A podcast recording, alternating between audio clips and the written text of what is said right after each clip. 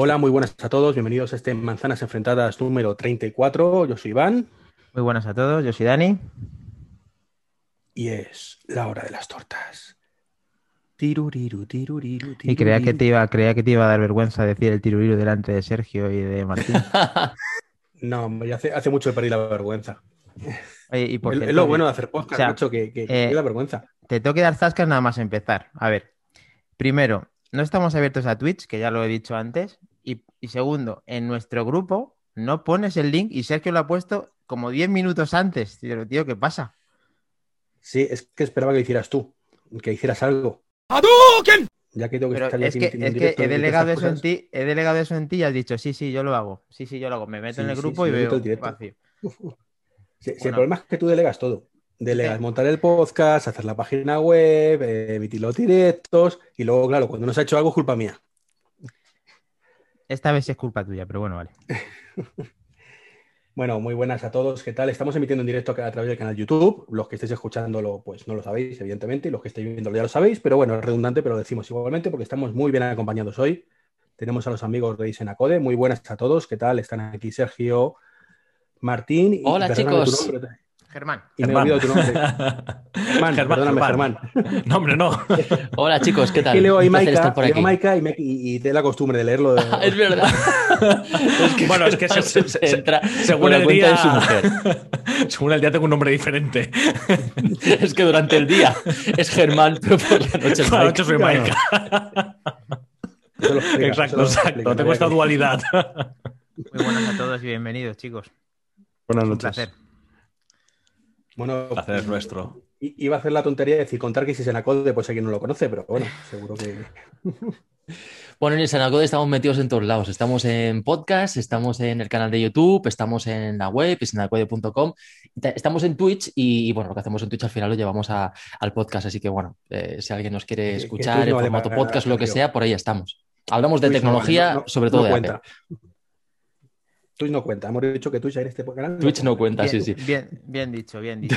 Con- para el que no lo ¿Qué sepa, le tienes? porque, ¿Qué, madre qué- mía. qué manía le tienes a, a Twitch, tío? Tienes que meterle, meterle caña, tío, porque es un filón muy importante. Todo el mundo está en Twitch. Fíjate que hasta. Iker Jiménez, tío, ya se ha metido en Twitch. Claro, o sea que claro. por algo será, macho. Cuando todo el mundo va para allá, Es que le cuesta, le cuesta. Igual que Stereo, hemos empezado con ello y, y le cuesta un poquito. eh, Luego lo ve y dice, no está mal, anda, tiene esto. Ah, sí. Ah, pues no está tan mal, pues no está tan mal. Pero le cuesta la introducción, es que tiene una bola ahí pegada al pie, fíjate ¿no? que la, la- la gente se piensa que Twitch es una plataforma nueva.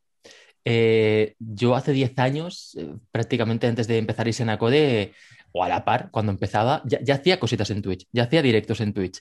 Hace, hace un montón de años. No, no es algo que, que tenga uno ni dos años. La verdad es que lleva un montón de tiempo. Pero bueno, sí que es verdad que ahora, pues ciertos streamers se están pasando a Twitch y están popularizando la plataforma. Y a mí personalmente es lo que os decía antes en, en- en off, ¿no? Me parece una plataforma muy interesante, sobre todo para separarla de YouTube. A pesar de que es vídeo y que se pueden hacer directos igual, sí que es verdad que YouTube es más para vídeos o, o lo que gusta más son vídeos de 10 minutos aproximadamente. Entonces, claro, hacer un podcast o un video podcast de una hora y tal, pues a la gente, normalmente al menos los que hacemos en Snacode tienen como 10 veces menos views que un vídeo normal. Entonces, bueno, es una manera de separarlo, seguir haciendo ese contenido que a nosotros nos gusta, pero en otra plataforma aparte donde solo vamos a hacer eso. Entonces, quien nos quiera, que le guste eso, pues ahí estaremos. Muy bien, a ver si coge un poquito la directriz este señor y es capaz ya de, de abrir la mente y de meternos para allá, porque yo creo que es lo que tenemos que hacer en breve. Muy bien explicado, porque Twitch no sabía que lleva tanto tiempo, la verdad. No, es lo- Sí, es lleva un una moda ahora. La verdad que la mayoría de los programas no es que estén ahí desde reciente, si es que lleva, llevan mucho tiempo, muchos de ellos. eh, Cuando, cuando una aplicación florece, no es que lleve directamente que lo hayan sacado y todo el mundo le haya dado por esa aplicación, es que suele estar mucho tiempo en el Apple Store y luego, o en o la plataforma, y luego como que se hace una moda y esa moda hace que explote la aplicación. Entonces ahora parece que Twitch está como en el mejor de su momento, quizá. que ha llegado el momento. Mm, Sí. ¿Y sabéis quién se están sumando también? Que me he quedado flipado hoy con hablando con Sergio. Pues Ibai, bueno, el canal de Ibai que ya he conocido Ah, claro, en Twitch. sí. Ahora dan también, eh, comentan los partidos. Ah, ¿no lo Sí, sabías eso, tío? sí. Es que estaba viendo yo el Madrid, tío, y estábamos hab- hablando Claro. Martín y yo. Digo, estoy viendo el, partido de fútbol por, por Dazón y estoy escuchando el audio de vía Twitch de Ibai. Eso me lo habían dicho. Pero en, ¿solo en Dazón o en, Ah, bueno, porque vosotros lo Bueno, por eh, Alemania el, el audio de Ibai lo emite en su canal de Twitch, ¿vale? Retransmitiendo, haciendo la cobertura, comentando el, el partido de fútbol.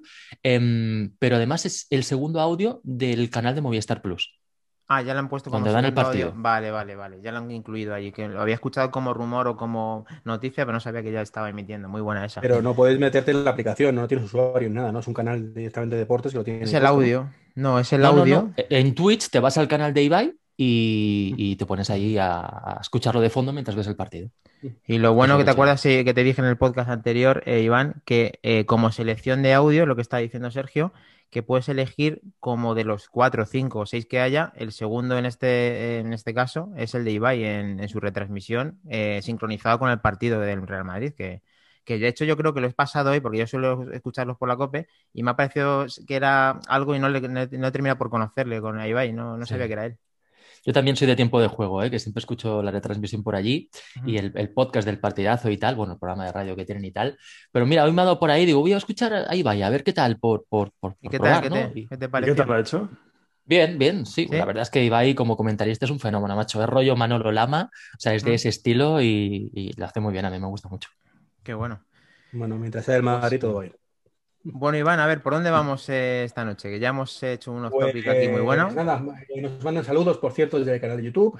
De Joan Melina, saludo desde Chile, un sevillano más. David, buenas noches, ya funciona el tema del chat.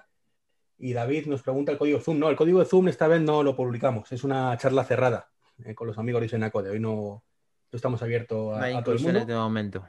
Hasta un nuevo especial, Y ¿verdad? José Luis dice que qué tal, que José Luis, que se presenta. Muy bueno.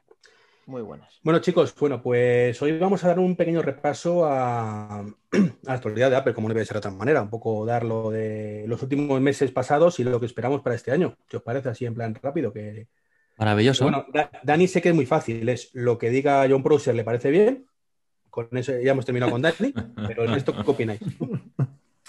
Sabes que no es así, pero bueno, vale. Te voy a dejar que me des uno. Te pongo la otra mejilla. yo- yo estoy con Dani, ¿eh? yo lo que diga John Prosser me parece bien. Hasta ahora más o menos lo ha acertado todo, o, o casi todo, al menos lo, lo más importante. Lo que pasa es que ahora he estado como ¿Te acertó tirando el qué? ciertos rumores. Bueno, a ver, el nombre, el nombre del iPhone SE lo acertó él.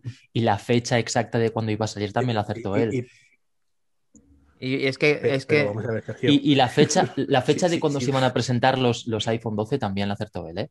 Que había un, un guirigay ahí de. Joder, de- madre de mía, qué zasca, qué zasca te están No, dando no. ya, nada más empezar. Sí, que es verdad que Prosser, cuando ha hablado de las Apple Glass y estas cositas, bueno, son rumores que son de Claro. tanto recorrido, que, que son productos que vamos a ver tan, eh, muy lejos, que están muy lejos todavía, que falta mucho todavía para verlos, que bueno, que al final, pues al final se habrá de lo que se conoce ahora en plan prototipo, pero puede cambiar mucho la película. A mí John Prosser, yo no lo considero un gran leaker. Para mí el top 1 es Mark Gurman de Bloomberg, el cual acierta el 99,9% de las cosas. Luego para mí está Min Chi Kuo, que tiene un tanto por ciento bastante alto. Y luego yo al tercero pondría, fíjate, antes que Love to Dream y tal, pondría a John Prosser, ¿eh? Quizás con un 69% ¿eh? de, Bien, bien dicho, de bien ahí. aciertos. 9, qué número. Es bonito el Bueno, número. Más Tampoco, elegante. tampoco, tampoco me fío mucho de John Prosser. O sea, todo lo que dice yo lo cojo con pinzas, hay que analizarlo. Pero bueno, el, tío, yo creo que tiene un buen topo en marketing y cuando, se re- a- cuando habla de nombres o fechas, ahí ha acertado siempre. ¿Y qué te parece entonces, haciendo Espera, una pregunta espera, ya? Espera, espera. Bueno, es que te has dejado un poco mal, pero bueno, venga, te dejo, te dejo. venga. Venga. ¿Aceptó como que iban a hacer los iPod Studio en junio? Eh, yo no sé si Prosser lo llegó a decir, Pero ha eso dicho- sería una de las ha cosas que fallaría. 69,9. 69,9. 69, Sí, sí. sí. Pero fíjate, fíjate que eso lo decía incluso hasta Bloomberg. Mark Gurman y Min Chi Kuo decían que los AirPods iban a salir antes, al igual que los AirTags quizás, ¿eh? Eh, lo que pasa que, bueno, por alguna razón se han retrasado. También se hablaba de que los AirPods iban a salir en dos modelos, en un modelo más casual, sport, más, más barato, y luego el modelo más de lujo, que es el que hemos acabado viendo. Lo que pasa que a mí me llama mucho la atención y tengo muchas esperanzas con la próxima keynote de Apple, porque sí que es verdad que hemos visto vía iFixit que los AirPods Max se pueden modular por completo. Se puede extraer la diadema, la orejera intercambiable por imán, o sea que es como un transformer, ¿no? Entonces eso me da a mí esperanzas a pensar de que quizás en la próxima keynote vayan a llegar diferentes componentes alternativos para los AirPods Max para que podamos confeccionar un producto más barato. no necesariamente tengamos que, tener el, la, diadema de acero inoxidable y, y, tal, ¿no? Que pudiéramos tener una alternativa con productos más sport, quizás para la gente que, le, quiera que se los lleve a hacer deportes, que prefiero que los AirPods, creo que los AirPods son, son mejores, los, los normales, los Pro o los dos. Pero bueno, tengo esperanzas de que al, al, verse que son modulares vayan a salir este, esta segunda pieza de AirPods Max que se estaba rumoreando. Lo que pasa es que el tema de los rumores es tan, es tan volátil, porque claro, una cosa es, eh, esto se dice que va a salir porque Apple lo está probando, vale, y se filtra desde dentro de Apple y puede ser cierto, pero bueno, es que Apple a lo mejor lo acaba de probar y luego desecha ese producto o hace un cambio. Entonces, el claro. tema de rumores hay que cogerlos con pinzas. A lo mejor no es que el rumor sea malo, a lo mejor claro. es que pues, es un rumor demasiado prematuro y, y fallido, inmaduro, ¿no? ¿no? Y, sobre todo el año que hemos tenido. O sea, ¿realmente vosotros creéis que este no era el año, ya sé lo que Treki me va a decir que no, de las AirTags? Yo creo que no lo han presentado porque precisamente las tenían preparadas, pero no era el momento. Salimos menos a la calle, creemos que la vamos a utilizar menos, están esperando lógicamente un mejor momento. Vamos a ver una Apple, mmm, si queréis, no a lo mejor post pandemia, porque lógicamente todavía estamos ahí, pero en un año totalmente eh, diferente a lo que fue el año pasado. Por eso vamos a ver productos a lo mejor que se quedaron el año pasado colgados y pues yo creo que muchos eh, eh, pronósticos han fallado. Pues lo de los AirPods Studio, pues a lo mejor no era el momento, junio, y los tenían ahí y lógicamente querían cerrar el año con ellos. O sea, que yo creo que, que, Mm. vamos a ver un año un poco más normal. Además, también hay que tener en cuenta que el 2020 es, ha sido un año muy, muy atípico. Entonces, claro. Todo el roadmap que podría tener planificado Apple, pues lo ha tenido que, que modificar pues, en, en vista de, de, cómo estaba el panorama. Entonces, también hay que coger un poquito. Cosa, chicos, eh, junio no es momento para nada de hardware, salvo portátiles. O sea, es la WWDC, desarrolladores. Correcto, correcto, sí, sí. La próxima ¿Qué va a hay una, aportar hay, unos se rumore- Studio en, en- en desarrolladores? O sea, no aportaba nada, era absurdo el rumor en sí. Yo no recuerdo ese rumor eh, exactamente para junio, ¿eh? pero, pero bueno, que sí que es que había sonado de que iba a salir bastante, bastante antes de lo que, de lo que salió, o por lo menos sonaba como, como que podría salir. Em, pero sí, sí, en junio es la Worldwide Developer Conference, y, pero hay una keynote rumoreada para marzo, abril más o menos, donde se esperan que veamos los AirPods Pro de segunda generación, los AirPods 3, quizás un iPad Pro con pantalla mini LED, veremos a ver, y bueno, pues ahí quizás sale los AirTags y, quizás más opciones de los AirPods Max, no sé. Sí. Comenta José Luis en el chat, si todo lo que probara Apple fuera a salir, tendríamos un producto cada mes del año. Seguro. Claro, claro, es que nosotros, fíjate, eh, eh, nosotros no nos enteramos de la mitad de los productos que hace Apple. Apple seguramente tiene como 20 productos en la mesa cada día de ideas de, de sus trabajadores, de sus ingenieros, que al final acaban desechando la mayoría o los acaban metiendo en el cajón para más adelante, porque quizás no es el momento. Fíjate que las Apple Glass quizás hace tiempo que podrían haber salido. Fíjate que Google las sacó hace muchísimos años, pero el, problema de Google es que no había una plataforma, un sistema operativo de fondo para que las Apple Glass tuvieran sentido. Entonces, claro, al final mm, intentaron sacarla a nivel, a nivel empresarial, pero no acabaron de funcionar porque, porque no había utilidades, no había herramientas, no había aplicaciones, ¿no? Entonces, Apple quizás tiene una propuesta de, de Apple Glass desde hace mucho tiempo, está trabajando para sacar, para afinar el producto lo máximo posible, pero quizás todavía no lo ha sacado porque consideran que no es el momento. ¿Te acordarás, Treki? Yo qué sé, por ejemplo, la Newton esta que sacó Apple en los años, no sé, Sí. 90 o por ahí, ¿no? Esta primera 94 PDA. Esto- fue, hablo de memoria, ¿eh? Puede ser, pues esto era un iPad. Lo que pasa que en el 94, pues lo cierto es que era un producto que era muy incipiente y quizás no era el momento. Pero sin embargo, eh, en 2010, me parece que fue, en 2010 se presentó el iPad original y cambió la era de la informática. Hoy, pues todos tenemos claro que la era post-PC pasa por, por Apple Silicon, ¿no? Em, que está funcionando bastante bien. Entonces, bueno, pues fíjate que un producto o una idea quizás hay que, hay que dejarla madurar y lanzarla en el momento correcto. Entonces, hay muchos rumores y muchos productos, prototipos, que se tienen que quedar en el horno y que no tienen que salir. Sí, seguramente que, lo que está diciendo Sergio es, prácticamente por donde van todos esos tiros en cuanto a los nuevos productos que vayan a lanzar. Y ha sido un año atípico, pero aún así han salido muchos productos que nos han sorprendido.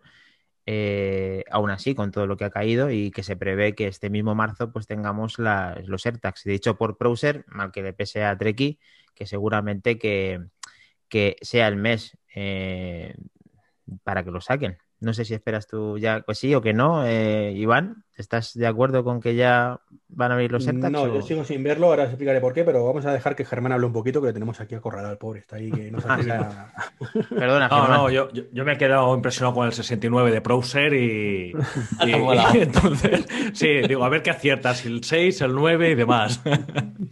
Sí, no, no, lo- lo- los, los AirTags en, en particular, digamos, sí que eh, yo creo que este año que hemos pasado no era el año indicado, ¿no? Por tipo de, de, de producto, desde luego no lo era. Era el año para que nos sacaran el esperado desbloqueo con el Apple Watch que, que estamos deseando que nos llegue, ¿no? Ojalá. Va a llegar quizá un poco más tarde de lo que deseábamos, pero bueno, nos llegará, que es lo importante. Y el 2021 esperamos, mm, bueno, al menos yo espero ver cosas muy, muy, muy chulas, entre ellos lo- los AirTags. Lo que pasa es que es, es un, es un elemento dentro de- del ecosistema de Apple que a mí particularmente no me causa una especial emoción. ¿eh? Sí que es un dispositivo que encuentro que es muy interesante, eh, pero no sé, mm, no es dentro de Está el ecosistema que tiene y los elementos que hay, algo que me, que me emocione en particular.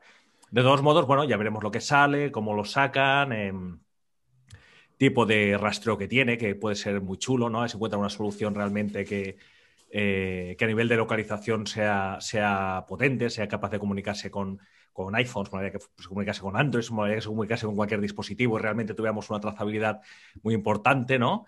Eh, con una batería eh, muy longeva, con un precio muy ajustado, en fin, puestos a soñar. Pues sí, la verdad que sí, estaría bien.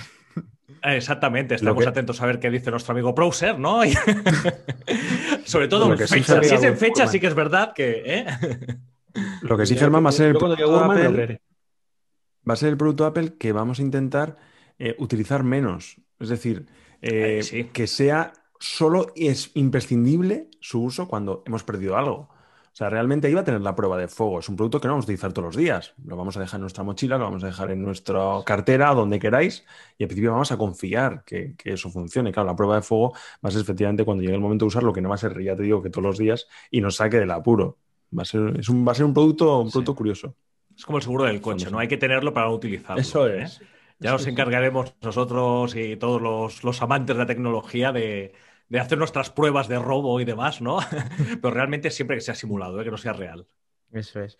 Una pregunta, chicos. ¿Vosotros creéis que eh, porque tardan en salir es posible que sea porque, mm, porque sea algo diferente a lo que ha hecho, por ejemplo, Samsung, que digamos que le ha adelantado por la derecha a, a Apple, sacándolo. Fíjate que yo creo que tarda, ta- tarda en salir, porque hace mucho tiempo que está sonando, justamente porque quizás hay litigios legales con otras compañías como Tile o Tracker Rebravo. Es, eh, eh, hay otras compañías de terceros que hacen propuestas exactamente igual que los AirTags, que hacen exactamente lo mismo, que funcionan eh, como localizador, pero funcionan exactamente igual, por cercanía, por Bluetooth, por conexión. Lo que pasa es que lo que, lo que aportaría Apple sería eh, que este localizador trabajara a nivel de sistema operativo que no tuvieras que tener una aplicación instalada. El problema de los Tile es que tienes que tener la aplicación instalada. ¿vale? Entonces, cada persona que pase cerca del localizador en cuestión, que tenga un móvil con la aplicación de Tile instalada, va a geoposicionar ese dispositivo. Entonces, en caso de que se pierda en un desierto, si da la casualidad que alguien pasa por allí con un móvil y con la aplicación de Tile instalada, lo va, lo va a localizar, porque se emparejaría por Bluetooth, ¿no? Y enviaría la, la- la localización GPS a la nube. Pero claro, esto a nivel de sistema operativo sería genial porque todo eh, aquel que tuviera un iPhone ya estaría de alguna manera Claro, teniendo la aplicación de buscar, porque viene por defecto, claro. ¿verdad? Entonces funcionaría muchísimo mejor. yo, creo- yo creo que no ha salido por eso, por problemas legales con Tile y con, y con otras compañías. Yo había escuchado una noticia como que eh, ellos mismos, que ya existen, podían meterse dentro de lo que es el AirTag, como que no van a dejar Es que a mí lo que me gustaría sería que Apple lo que hiciera, mira, nosotros sacamos el AirTag. Vale 69 euros. Me encanta este número, perdona. Vale, vale 69 euros. Sacamos el AirTag, es maravilloso, ¿vale? Pero también abrimos la aplicación de buscar para terceros y que los Tile o los Tracker Rebravo, otras alternativas, Pero- pues también funcionen con, la misma aplicación. Eso ya está abierto a día de hoy. Pero no dentro Está con, la- aplicación propietaria, pero no la aplicación No, de buscar. No, no, no, no, no. Eh, eh, buscar ya, eh, de hecho lo anunció Apple, si no recuerdo mal, cuando presentó iOS 14. Eh, incluso un trazas con iOS 13 de que te permitía que las aplicaciones sacaran dispositivos compatibles y lo, lo metieran ahí. Entonces, O esa es la que- historia. O sea, una vez que Apple se abre a ese, a ese nivel de decir, no, a partir de ahora es como el tema del radar COVID, que aunque lo- tú tengas tu aplicación de radar COVID, realmente el iPhone por debajo también sigue haciendo sus cosas, aunque no tenga la aplicación instalada, ¿no? Eh, pues lo- está anunciado que permitirá eso, que, y de hecho creo que había un dispositivo ya que había salido compatible en Estados Unidos, no recuerdo cuál, hace muy poquito salió. Ya. Yo, yo no he visto ninguno Pero y Tile, Tile no. Tile no Tile está, que hecho es el, no que es el quiere Tile. principal competidor de los AirTags. Entonces, Entonces, es tan fácil, pues ahí- maravilloso que lo incorporen y, y genial. Pero Claro, es que esa es la historia, que una vez que abre eso Apple con, eh, con iOS 14, que no sé si lo, lo hizo público con iOS 14.3 o .4, o l- no sé, pero eh, lleva, lleva tiempo ya, no, no, es, no hace falta tener la .5 para, para hacerlo compatible, según, que, según tengo ya, entendido. ya, ya. Yo, yo sí que es verdad que hace, hace un par de versiones, que con 14.3 sí que es- es- empezaron a verse como nos lo comentó Martín a nosotros en nuestro grupo interno, que ponías en, en Safari, ponías, em, creo que era Fine, dos puntos barra barra, Find AirTag. My. Sí, AirTag, sí. Sí, Find, dos puntos barra barra, AirTag. Y entonces le dabas al Enter en la barra de navegación de Safari, ¿vale? Y te linkaba con la aplicación de buscar y te aparecían los localizadores, el, el AirTag, ¿vale?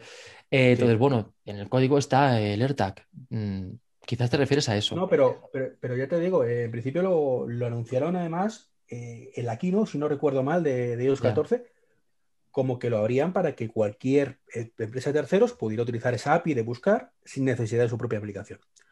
Pues es quizás que están, ido quizás, ¿vale? Quizás- no quizás tan- están tan esperando público, que salga el AirTag para, para, para hacer eso, para realmente abrirlo claro, para puede terceros. Entonces, Porque ahora mismo ¿qué- qué Tile y, el resto de compañías no están. Pero bueno, sí, ¿Qué aporta el AirTag que- en esa ecuación? eh, la propuesta de Apple, la propuesta de Apple. Lo, lo que aportaría el AirTag sería implementar en la aplicación de buscar el, código para, para que se pudieran buscar estos localizadores y que, pues como tú dices, pues fuera también accesible para terceros. Que, que se liberará esta API para que terceros pudieran realmente implementar ya esto en la aplicación de buscar. Yo creo que eso es lo que debería de pasar cuando, cuando salgan los AirTags, este combo. Sí, eso es lo que se espera, además, que, que sea así y que así pues todos puedan, eh, pues Tile y demás, que lleguen a ese, a ese acuerdo si es que ya está hecho o preconcebido y que así todos pues eh, se puedan localizar desde forma nativa en nuestros iPhones o nuestro sistema de Apple, de forma ya que, que este ya se cierre el círculo ya por fin y que los AirTags en vez de sonar tanto ya por fin digamos, ya han salido los, los AirTags, esta vez eh, ese 69% de acierto que tiene Browser lo ha ejercido y le damos en los dientes Yo, a este yo señor. insisto, de verdad, sigo teniendo la teoría de que los AirTag es un producto que no va a llegar a salir nunca. Madre Puede mía. ser. Gra- Hace mucho, que está, otra hace vez. mucho que está sonando, hace mucho que está sonando. Quizás, Sí. quizás no llegan a ningún acuerdo con, con las Te- compañías te, te como Tile. recuerdo la televisión de Apple, te recuerdo el famoso AirPower que iba a salir el mes que viene, todos los meses. Sí, Sí, hombre, sí, sí. pero bueno, vamos a esperar. A ver, marzo queda poquito, a ver si sale. No, no, es, que tengo- es verdad, es que que puede ser que no salgan nunca los AirTags. O sea, Sí, los AirTags Tengo están las sonando. papeletas para equivocarme, ¿vale? Pero sinceramente, con, con- es que creo que no aportan nada. Y Apple sacar algo que no aporte ninguna ventaja respecto a la competencia, creo que nunca lo ha hecho. Eh, Hombre, yo creo que aporta la ventaja de que se implementaría la aplicación de buscar, que a día de hoy no se puede hacer, aunque se haya pero- anunciado sí, que se pero- puede pero hacer. al principio, todavía en no el se que puede. un acuerdo eh, con Tile y con Chipolo y con dos más, ya lo tiene, me refiero. Bueno, pero trae un producto, trae un producto más a la familia Apple. Es que hay mucha gente que usa el ecosistema que ni sabe lo que es Tile, ni sabe lo que es Chipolo, ni sabe lo que es nada. Sin embargo, Mm. las AirTags van a sonar y van a decir, ostras, me estás diciendo que con mi iPhone en, Sí. en la aplicación Buscar voy a poder meter una mm, chapa, una etiqueta, como le quieran dar la forma que le den y la voy a poder ver en mi cartera. Eso va a sonar, la gente de- del ecosistema lo va a ver y eso evidentemente va a traer y va a traer a mucha gente. Y lógicamente Apple ha visto que es un mercado potencial. Y además, Martín, Pero- que seguro que aseguro que hacen una cosa, seguro que le dan una funcionalidad extra a los AirTags. Claro, es que es eso, le tienen que dar algo extra. Pero yo entiendo a Treki, ¿eh? estoy completamente de acuerdo con él. Quiero decir, si salen los AirTags por 69 euros y luego tenemos los Tile que tienes por 50 euros, tienes dos, eh, depende del modelo, porque están los stickers y tal. eh, bueno, pues yo directamente me compro los Tile. Si van a hacer lo mismo, oye, pues es más barato, pues me compro los Tile, ¿no? Pero es verdad, es lo que dice Dani, es que los AirTags tendrán que tener algo extra. Llámalo que sea compatible con MagSafe para cargarlo de Ujú. forma bidireccional, quizás con un iPhone, llámalo que tenga el puerto Lightning o no lo sé, o quizás es el diseño o algo tiene que tener para diferenciarse de los demás. Bueno, Apple Eso. siempre se ha caracterizado por, por sacar productos El- que tienen identidad propia. Ujú. El MagSafe lo, lo, lo, pensé hace poco que salió la opción, pero y, y, es cierto que sería una gran funcionalidad. ¿Ves? Ahí sí te, te compro eso, salvo por un pequeño detalle, y es que el MagSafe es enorme. Es Mm. enorme para cargar un. O sea, piensa que el Tide tendría que ser como mínimo igual que el MagSafe actual. Claro, eso llevarlo como llavero es que es, es enorme. Lo único Sí. que, si fuera más pequeñito, No, pero- tamaño de un Apple Watch, por ejemplo, Pero puedes, puedes cargarlo. Fíjate, el- los AirPods tienen un. En teoría, los AirPods que la caja de los AirPods que se carga de manera como un, eh, QI, tú lo puedes cargar con el MagSafe. Sí. Y el Sí, MagSafe lo es que- mucho más grande. Lo que está diciendo Iván creo que es que no pegaría o no se La parte quedaría. del imán quizás entraría en La conflicto, parte del sí. imán. Eso sí. Pero bueno, eh, es lo que dice Martín. Tú tranquilamente puedes tener una pastillita pequeñita, la pones detrás Claro. del iPhone y aunque no se pegue, se va a cargar igual que se cargan los AirPods. Eso es. Y esa, Claro, esa funcionalidad, ya que estamos hablando de ella, ¿pensáis que eh, vamos a cargar esta misma generación de iPhones eh, con MagSafe a otros dispositivos? Eh, quizá podamos cargar los AirPods una vez que Yo creo que esto. nos estamos equivocando en que tenemos el prisma de que el MagSafe ya está inventado. Ha salido con el iPhone 12 y va a ser así toda la vida. Y no tiene por qué. Eh, este año van a salir eh, MacBook con la revolucionaria tecnología de MagSafe, que es algo que ya existía en los MacBooks eh, de, de hace bastantes años, que se perdió en 2016 cuando salió el MacBook con Touch Bar y tal. Eh, y es algo que va a volver. Entonces, bueno, pues veremos a ver qué propone Apple con MagSafe. Mm, pues quizás tenemos varias opciones, varias opciones para, para con, varios conectores o, con varios tamaños, o incluso es que si el MagSafe realmente tiene tanto futuro a nivel de conectividad vía NFC, yo qué sé, es que imaginaos que puedes añadir, mira, y vía MagSafe te puedes comprar una webcam para tu MacBook, que sabemos que es mala porque no hay espacio para poner una mejor, que tú la pones ahí y se queda imantado y automáticamente se conecta por MagSafe y vas a tener una webcam 4K en tu MacBook. Mm, Una webcam por 69 euros. Bueno, no 69 que mejorase la, el- Un el- precio. la cámara que tengo yo de 720 aquí en el iMac. Eh, eh, yo creo que a, que a todo esto hay, un- hay un tema que, que está súper interesante el debate, eh, pero yo no quitaría nunca porque es que eh, Apple tiene, tiene algo que eh, siempre hablamos de que nos ha dejado de sorprender en las keynotes y tal. Bueno, quizás haya perdido ese efecto wow, ¿no? De, de ver un dispositivo allí, ¡guau! Y quedarnos todos con la boca abierta porque, bueno, ahora la, la- la tecnología está en un punto de madurez tal que ese efecto wow es más complejo.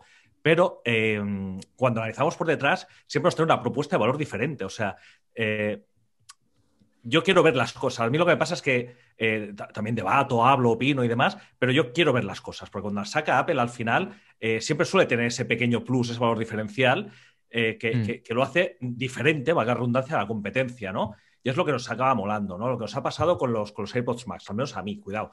Eh, hostia, que va a salir, que tal, que no sé qué, que el precio es muy elevado, que pitos y flautas. Bueno, a mí Sí. me flipan. El- a mí se me va de precio eh, por mi capacidad económica. Ahora bien, es un producto que me gusta, me gusta en forma, me gusta eh, por todas las reviews que he visto y no he tenido, eh, la ergonomía que tiene, eh, el tema que sea intercambiable, la calidad de sonido que todo el mundo habla. O sea, siempre tienen este plus que no tenemos con, otros, con otras marcas, ¿no? Eh, y entonces, a mí eso es lo que me hace tener fe en la tecnología, pasa es que en Apple, quizás- etcétera. Quizás muchos de nosotros, y yo me pongo el primero de la lista, tenemos so- somos demasiado optimistas con la innovación. Quiero decir, lo que no podemos pretender es que Apple cada año revolucione una industria. Y siendo el pilar fundamental de la compañía ahora mismo el iPhone, que nadie se imagine, hasta que no salga otro concepto de iPhone como los plegables y tal, eh, que nadie se imagine que un móvil va a revolucionar la industria mm, de la informática de bolsillo o como lo queráis llamar, porque eso no va a volver a pasar. Porque ya el, smartphone es un producto tan maduro que podrá llegar a innovación en realidad aumentada, podrá llegar a innovación en la automoción, porque son cosas donde realmente no se han informatizado todavía y hay mucho recorrido por mejorar. Pero en smartphone, o sea, es que hay gente cuando conf- confunde realmente cosas útiles para todos nosotros, que son pequeñas innovaciones, a, un- a una innovación que trae un, un nuevo paradigma que nos abre los ojos, como fue el primer iPad o como fue el primer iPhone, ¿no? O sea, es que mm, nunca, creo que nunca más un iPhone va a volver a revolucionar la industria, pero ni ningún otro smartphone seguramente, hasta que salga otra propuesta diferente de smartphone, pues imagínate, yo que sé, que tenga un que sea, tenga una pantalla holográfica o que tenga una pantalla plegable o algo que realmente sea muy nuevo, ¿no? Pero por la línea que tienen los smartphones, Es que, claro, es que esperamos que, que cada año Apple saque una innovación increíble. Es que eso no va a volver a pasar. Volverá a pasar con productos incipientes, como por ejemplo la automoción, que no tiene apps ni está conectada, ni tiene 5G, pasará con unas gafas que no tienen aplicaciones ni son inteligentes. Entonces, todos los productos que se puedan realmente informatizar, meterle un procesador, meterle un sistema de aplicaciones y tal, ahí llegarán revoluciones, llegarán innovaciones. Pero en un smartphone, es que la gente espera, es que el iPhone de este año no ha innovado, es que no va a innovar como innovó el iPhone original, va a ir mejorando en la medida de lo posible, pero es que ya no vamos a ver esa innovación nunca más. Y la gente quizás es demasiado optimista y yo me incluyo el primero. ¿eh? Sí, eso cometemos el error todos, pero es cierto que no puede ser. Un segundito, voy a ponernos al día del chat, ¿vale? Que llevamos tiempo sin leerlo. Eh, vale, pregunta Joan Medina. ¿Creen que Apple necesita una competencia más fuerte para presionar más innovación? Sí, la competencia yo creo que está ahí. Samsung está pisando muy fuerte, Huawei, a pesar de todos los problemas que ha tenido con, con Trump y Estados Unidos y tal, pues está, está muy fuerte también y, a Apple le interesa una competencia porque si no, históricamente se ha dormido los laureles. Los más veteranos, como, como Treki, tío, que yo lo seguía antes de yo hacer nada en, en Internet, tío, y me encanta, bueno, y me sigue encantando muchísimo su trabajo, eh, pues veíamos la evolución y, y íbamos viendo cómo año tras año realmente pues Apple traía pequeñas dosis de innovación, bueno, de, mejoras en sus productos, mm, pero eran, eran cada año, pues el iPhone cambia muy poco de un año para otro, ¿no?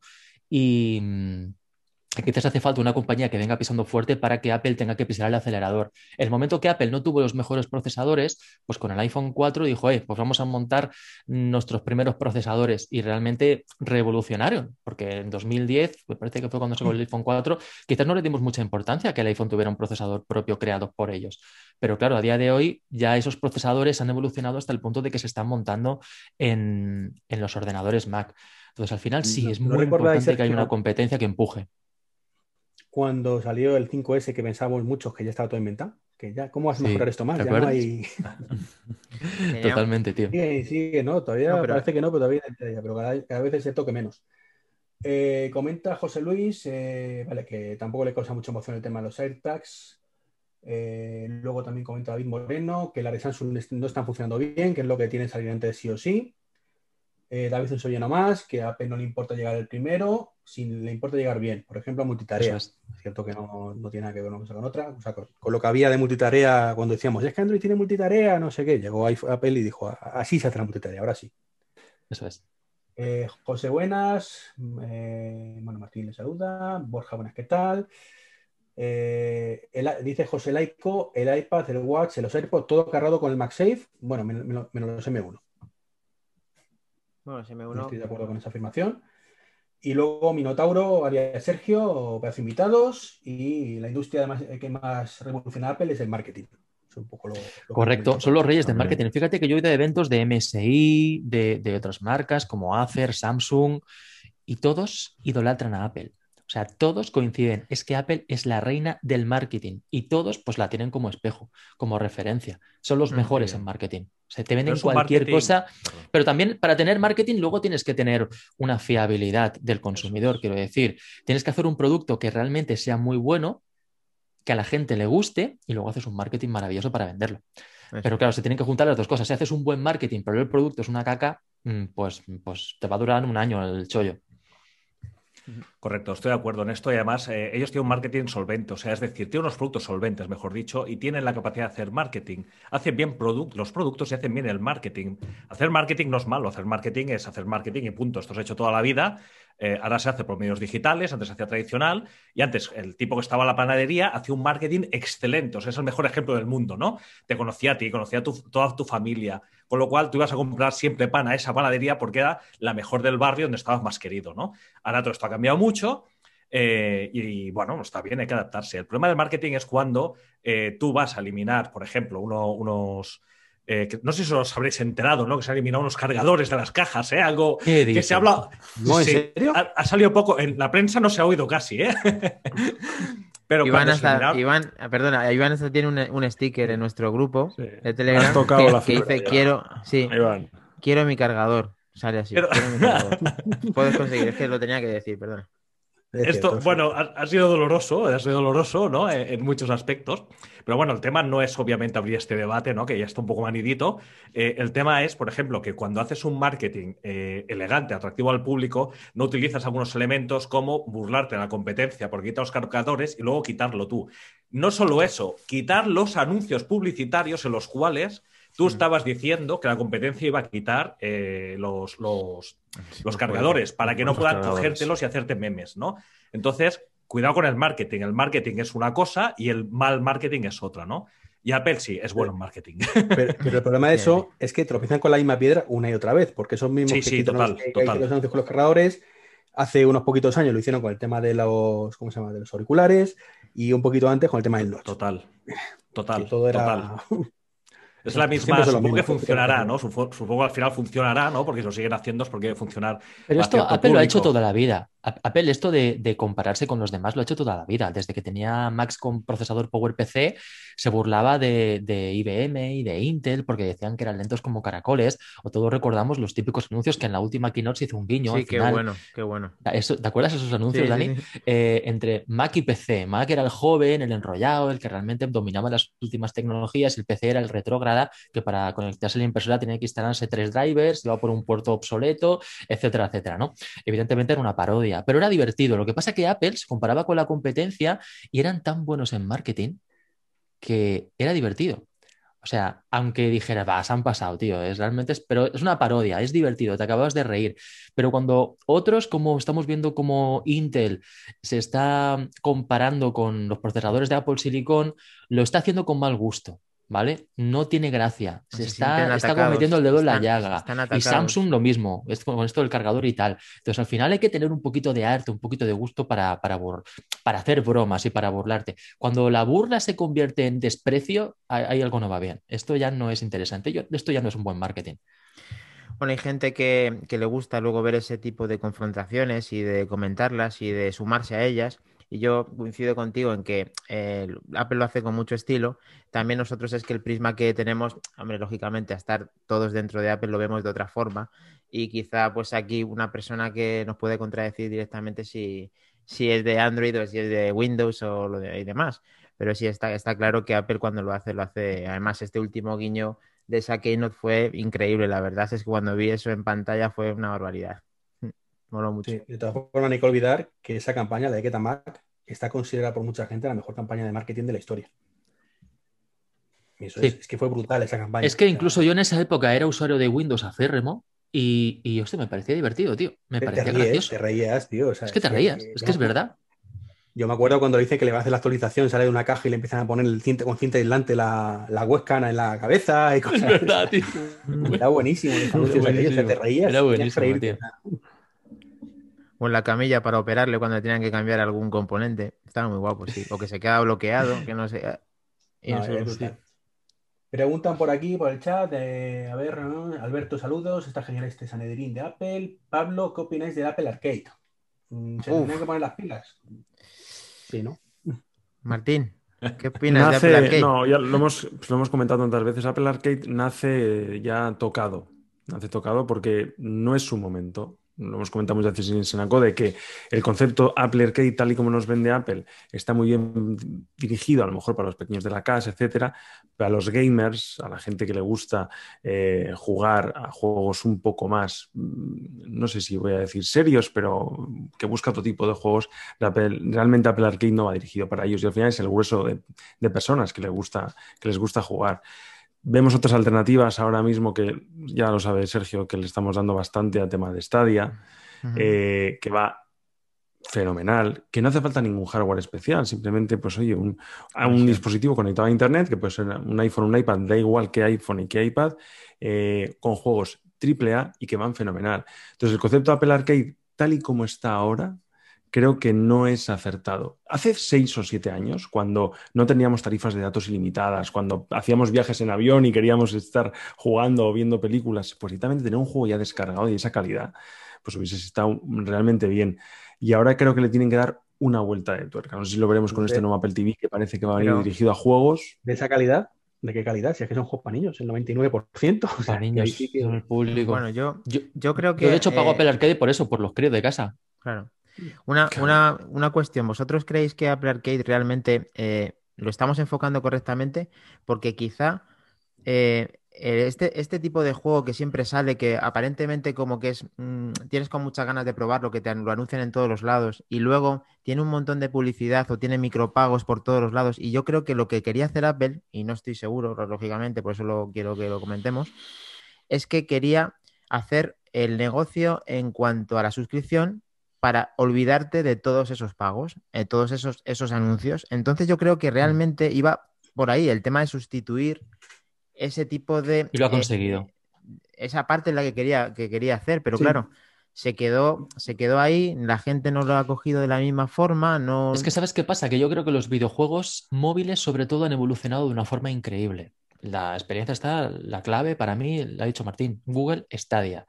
En el momento que yo en el iPhone o en el iPad puedo jugar al último juego de Ubisoft, que es Assassin's Creed Valhalla, que es un juego AAA, sin instalar nada, y puedo jugar muy bien mm, hay, hay un problema con los juegos de, Apple, con los juegos de Apple Arcade.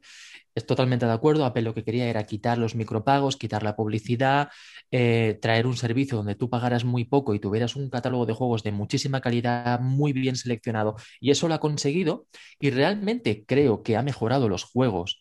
Eh, de la plataforma, lo que pasa es que quizás nosotros ahora demandamos otro tipo de juegos. Claro, no tiene atractivo. No tiene atractivo suficiente. Exactamente. Para, el público, al final, es, es que como todo, ¿no? Es lo que decía Treki, es que Apple Arcade tiene juegos para niños, pero los niños no tienen dinero. Entonces, si tú realmente quieres, quieres ganar dinero, como empresa, como Apple, como plataforma, pues, realmente, pues igual tendrías que invertir eh, recursos en conseguir juegos que la gente que te dinero te los compre. Y, sí, porque fijaos que yo, por ejemplo, ahora estoy mirando la web Apple Arcade, ¿vale? Porque es, un mm, servicio que, ¿verdad? Y, yo estaba intentando entender en la web, digo, me voy a abstraer, como si no hubiera usado nunca Apple Arcade, porque lo usé y me, quité, ¿no? Y dice, juega cuando quieras con una suscripción, bien, sin anuncios, bien, descarga de juegos o juegas en conexión, vale. Eh, eh, pasa del iPhone al iPad, bla, bla, bla, acceso a estaciones familiares y tu privacidad, que siempre lo ponen siempre protegida. Y justo después dice una cosa que, que, que esto dices, bueno, vale, bien, pero dice, juegos que van a cambiar las reglas. Apple ha unido fuerzas con algunos desarrolladores más innovadores del planeta.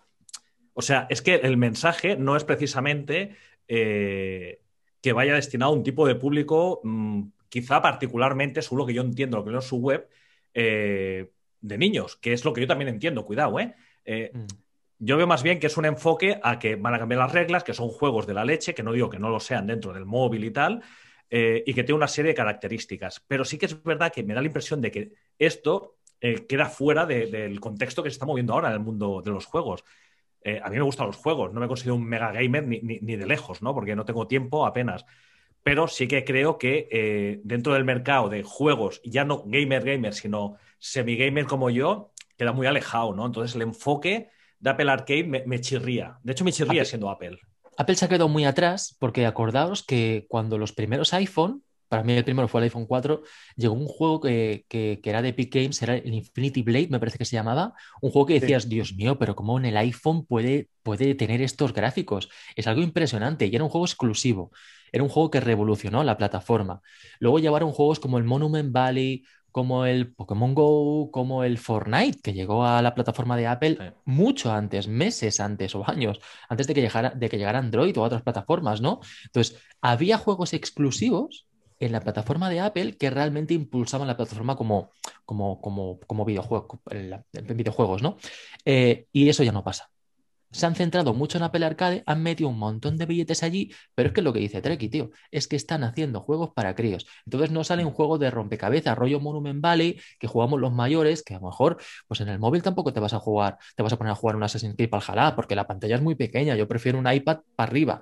En un iPhone ni lo planteo, pero sí que es verdad que en un iPhone esos juegos rollo Monument Valley son perfectos y no los tenemos, lo hemos perdido. Ahora tenemos otro tipo de prisma más para críos. Entonces, claro, al final pero, sobre todo eso, ni siquiera Apple obliga a esos juegos a cumplir con sus últimos estándares de tecnología. Es decir, mm, algo tan sencillo como el multiusuario en el, Apple TV. Mm, yo cuando puse Arcade esperaba por lo menos que mi hija pudiera jugar eh, en el Apple TV. Pues ¿qué pasa? Que están todas las cuentas unidas. O sea, ni siquiera la mayoría de juegos son compatibles con multiusuario. es que el eh, multiusuario del Apple TV, tela, ¿eh? Eso es otro tema aparte. Yo no lo acabo de entender el multiusuario del Apple TV. Yo, yo ni me planteo, es que no, no, no, no lo entiendo. No, es que...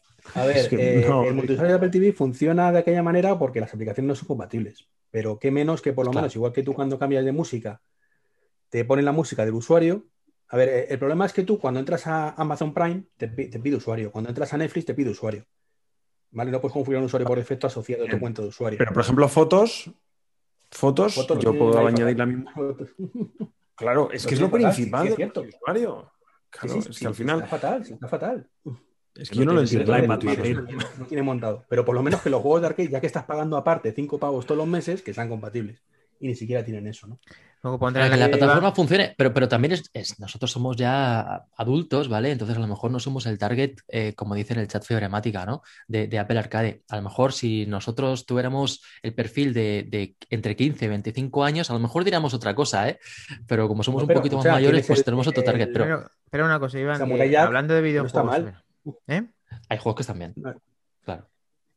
Que sé si es para más, a- bueno, te iba a decir adultos, no. Pero el rollo es, o sea, Apple para tener éxito como plataforma, re- para que sea rentable económicamente, Apple lo que tiene que conseguir es que ese empresario que va a trabajar con traje y corbata todos los días y que tiene un iPhone, que en sus ratos libres juega un juego de Apple Arcade. Cuando lo Sí, consiga, seguramente- diremos nosotros, nuestro, nuestro entorno, diremos que, que- que es una plataforma de, videojuegos con Lo cara y habéis dicho hace mucho tiempo. Lo que tiene que hacer Apple es lo mismo que ha hecho Microsoft, lo mismo que ha hecho Google. Sacar Stadia, sacar eh, Sí. el Xbox Live o como lo llame a Microsoft, no me acuerdo el nombre. Que Game tienes ahí un Pass. montón de... Xcloud. El... Xcloud del Game No, Pass pero de- el Game Pass. El Game Pass me Ah, Bueno, el sí, el Xcloud, el Xcloud, directamente AAA y, y todo el tema, ¿no? Eh, comentan por aquí también, eh, vale, vale, tipo de marketing, comenta José Luis que bueno, que luego también está el, el otro tipo de marketing como, como el tema de Intel con los PCs, intentando socavar los M1 en vez de ensalzar su, su propio Lo procesador. mismo que ha dicho bueno, Sergio, sí. Sergio lo ha dicho, sí. Eso no, no hay por dónde cogerlo. Raúl eh, comenta, si tanto creen en el medio ambiente, ¿por qué no quitan las correas del Apple Watch? Pues efectivamente deberían quitarlas, siendo coherentes. Es más, deberían quitar la correa del Apple Watch y seguramente quitar los cables, que es absurdo. quitar el cargador y no quitar el cable. Bueno, algo tienen tiene que dejar y Por bueno. ya- normativa, yo creo que lo tienen que añadir. Sí, sí. Tienen que llevarlo por normativa el cable. Claro, De es que el tema es que te quitan el enchufe de pared, porque hoy en día, y, y el futuro va a ser, tiene que ser así, tú tienes un puerto USB en cualquier lado. O sea, tu tele tiene puertos USB, en tu mesita tendrás un puerto USB, en tu escritorio tienes un ordenador con puertos USB. Entonces, claro, el cable para cargar el producto, Apple Watch o iPhone, sí que te tiene que venir incluido por normativa, porque es una, una pieza fundamental para que lo puedas cargar. Pero el enchufe de pared, eso ya es otro tema. El rollo es de que no tengamos tantos y que tengamos estaciones en nuestro escritorio de trabajo o en nuestra mesita de noche o en el salón, tengamos estaciones que ya tenemos puertos USB-C y aprovechemos esos para cargar los dispositivos. Sí, Yo creo que esa es la idea y eso es lo que tienden todas las marcas ahora. Claro. Van ahora por USB-C, ese es el gran problema. Si hubieran dejado el USB-A, nos quejaríamos, evidentemente, porque es USB-A, Te lo pero sí tendría tío. sentido eso. Te lo Pero compro, Blanca, totalmente de acuerdo, tío. Yo fíjate que desde que hablaba de los rumores del iPhone 10 estaba diciendo, es que este año tiene que venir con puerto USB-C, es que no lo concibo sin puerto USB-C, es el año, tío, y aún estamos esperando que venga puerto USB-C. Si tuviera puerto USB-C no habría problemas, porque igual No, que no, con eh, el- lo que cargas la tostadora y el ordenador, pues cargas también el iPad y cargas el iPhone. Entonces ya está, estaría más justificado. Pero quitar el, carga, el enchufe de pared y mantener el Lightning me parece una cagada. Sí. Pero, pero en cualquier caso, sí que me parece bien que quiten las correas del Apple Watch y que reutilicemos las correas. Si quiera comprar correa, que la compre aparte. Ahorraríamos muchísimo de embalaje y ahí sí que, que podrían Bueno, pero Apple lo que hace ahora es cuando te compras el Apple Watch, eh, tú puedes elegir la correa. Eso me parece en Apple. bien. Porque yo los primeros Apple, Apple sí. Watch que me compraba me, me venía una correa que yo no quería usar. Bueno, mejor. la puedes elegir si la compras a Apple. Si la compras en un, en un retail, Claro. no. déjale. si Bueno, vas a una. Apple Store, sí que lo puedes elegir, sí, Eso es. exactamente así. Eso es Sí, verdad. Tiene su diferencia. Ahí nos quieren dejar mal a nosotros que estamos vendiendo relojes que. Pero lo puedo comprar con este, ya tenemos que decir, no, es que tiene que venir con esta. Y bueno, a Iván le da igual, hablando de las correas, porque es el hombre negro sobre negro, que ya le he denominado yo, que eh, sacan 500 relojes ha comprado y los 500 van con correa negra, no, no ves que va a tener otra. Está pensándose si la, si la loop, pero vamos, que con el tema de la talla y tal, no sabe todavía, el hombre está indeciso. Ya, ya, Tiene que ha haber. Hay que pensar mucho. Eh, Pues cuidado volviendo con la talla. cu- Dime. cu- cuidado con la talla, simplemente por terminar un tema de la correa, porque lo que habéis dicho que me parece interesante, creo que lo he comentado en algún podcast, que a mí me pasó, y es que no, te- no solo no te dejan comprar un Apple Watch sin, eh, solo, sin correa, sino que además está totalmente asociado el Apple Watch a la correa. A mí me pasó que me compré este año el Apple Watch Series 6 y quería, mm, tonto de mí, la Loop, eh, la de este año, ¿no? Y cogí la talla, creo que 8. Y me, porque me había hecho las mediciones, esas que veníamos en la página web. Bueno, y me llega a casa, me lo pruebo. Enorme. Y bien. Bueno, enorme tampoco. Bien, pero dije, "Mm, a lo mejor una 7. Entonces digo, bueno, hablo con Apple y oye, os devuelvo la 8 y me mandáis la 7. Me dicen, no, tienes que volver todo el Apple Watch. Luego lo cambiaron, me parece, como a más hacia Luego a lo adelante, mejor, pero-. Y Sí. yo les dije, sí, con lo que me ha costado, porque encima cogí el de acero, lo que me ha costado que me llegue, sí, para rato. Me quedo con la 8 y ya. Qué tío más grande de acero, si es que es un tío muy grande. A saluda los videojuegos, por cierto.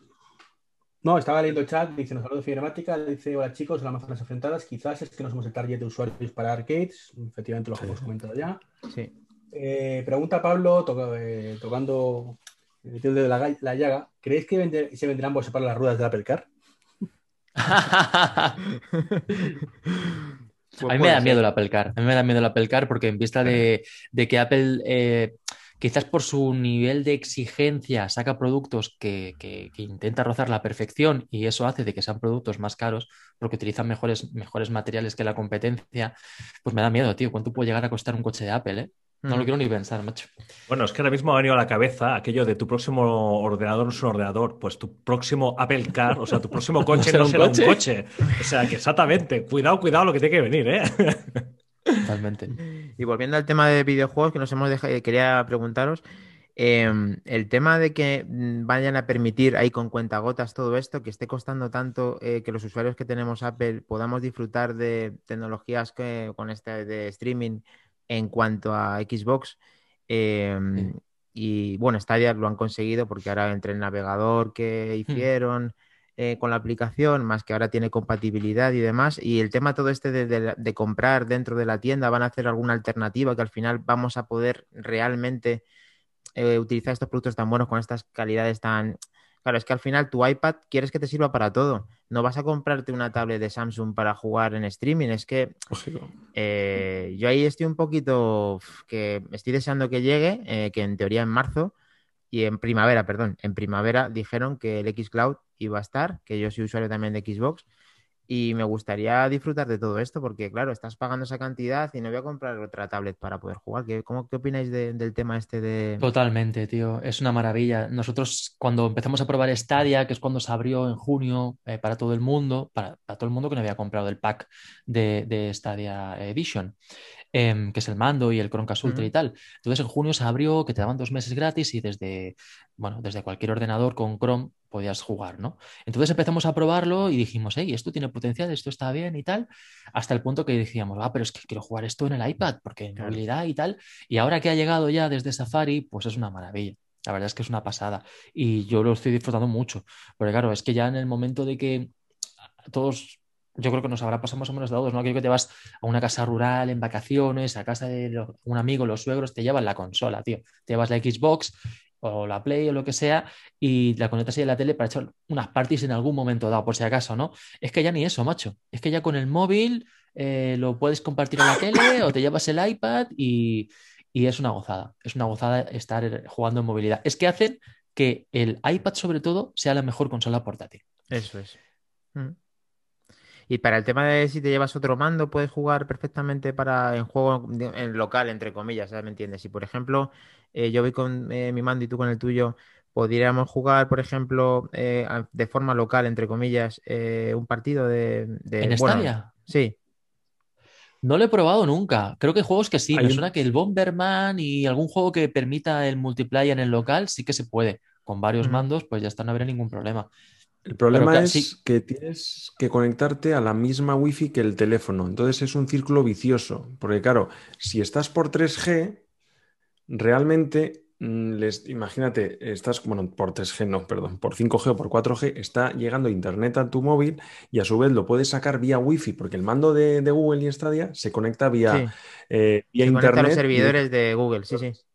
Entonces, claro, yo lo he intentado y no puedo. O sea, con, no con dos mandos, o con uno solo, pero a lo mejor lo, lo que dice Sergio, con mandos Bluetooth, a lo mejor mm, que se pueden conectar desde. Sí, con mando el- Bluetooth, con- se lo puedes conectar directamente al, al dispositivo No habría Bluetooth, ningún no habría problema. problema. Pero bueno, tranquilamente con que la casa tenga un router con wifi ya está, ¿eh? Ya está. Claro. eso es. Se soluciona. Genial. A ver si consiguen eh, solucionar todo esto, porque Apple se ha quedado ahí un poco atrás en el tema del streaming. A vosotros os ha solucionado la papeleta con Stadia y es una plataforma muy interesante. Pero claro, hay otros tipos de usuario que, pues, con el tema de Xbox, como puedo ser yo, o si mañana eh, PlayStation hace algo similar, pues nos quedamos atrás porque todavía no tienen depurado ese sistema para poder jugar o comprar Claro. dentro de la Me tienda. parece Entonces, súper claro, interesante, Dani, porque no pensáis que Apple está perdiendo el tiempo con Apple TV Plus. O sea, se está dejando una millonada en hacer series que es el pasado, por así decirlo. Eh, quería comprar la última película de 007 por una millonada, que al final todavía no la he comprado, veremos a ver qué, qué- qué pasa en el futuro, ¿no? Pero ¿no pensáis que en vez de Apple TV Plus hubiera sido más interesante apostar por el gaming, apostar por el videojuego y que por los juegos tri- y que los juegos AAA llegaran a la plataforma, ni que sea con un sistema Pero- de videojuegos en, en la nube por Pe- cloud pero. Creo que, claro, los videojuegos no son más que películas eh, interactivas, donde tú puedes eh, ser el, protagonista, ¿no? Entonces, este, yo hubiera preferido que en vez de Apple TV Plus hubieran sacado un- una plataforma de, de Apple en la nube de videojuos. A mí me hubiera- si me hubieran Pues que la apuesta era arcade, me imagino, ¿no? Pero Ya, es que la pero apuesta era Arcade es muy bajo que- nivel. O sea, en Arcade no Sí. están metiendo ni un 1% Está claro. del dinero que están metiendo en Apple TV Plus. Si ese dinero de Apple TV Plus lo metes en una plataforma de videojuegos, pff, Apple con los recursos que tiene. Lo peta.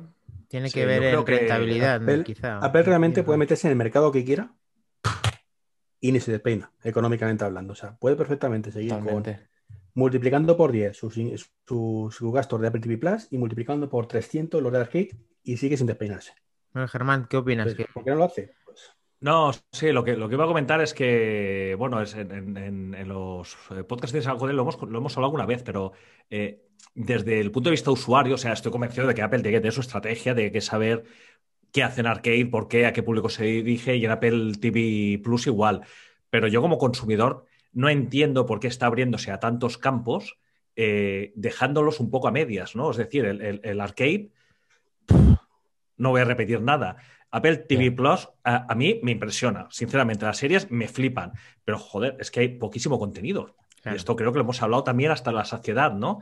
Eh, si van regalando continuamente packs de tres meses en tres meses, yo soy un usuario que cuando dejen de regalarlo, eh, yo no seguiré, a no ser que cambien las circunstancias, cuidado, no se puede hablar muy alto, ¿no?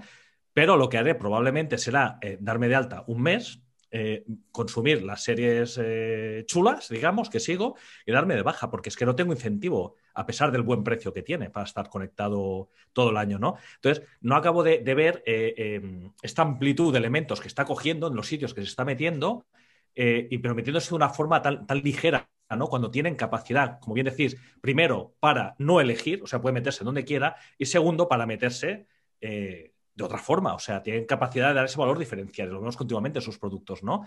Y particularmente Apple TV y Arcade me tienen como muy despistado dentro de, de su ecosistema. No sé qué Apple TV Plus me, gusta como plataforma, las series que tienen exclusivas y las películas que están haciendo me gustan mucho. ¿eh?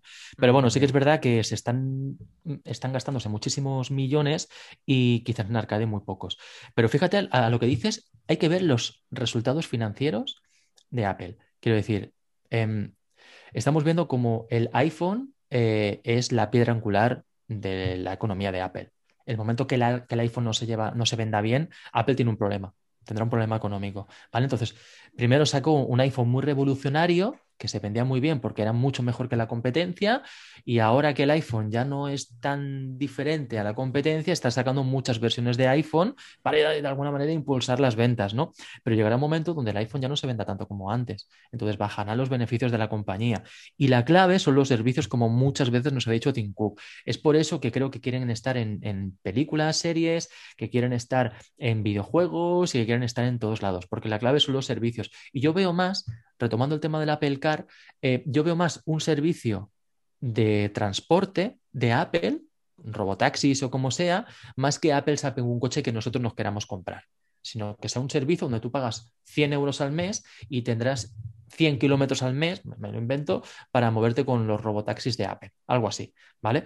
Em, los servicios es el futuro de Apple. Entonces Apple ahora está vendiendo todos los iPhone que puede como churros y todos los productos que puede para ir creciendo en servicios para que luego la gente que se quede en la compañía pues se rentabilice más con, servicios. Sí, la verdad que sí, todo apunta. ¿Y, a hacer con las de garaje, Sergio?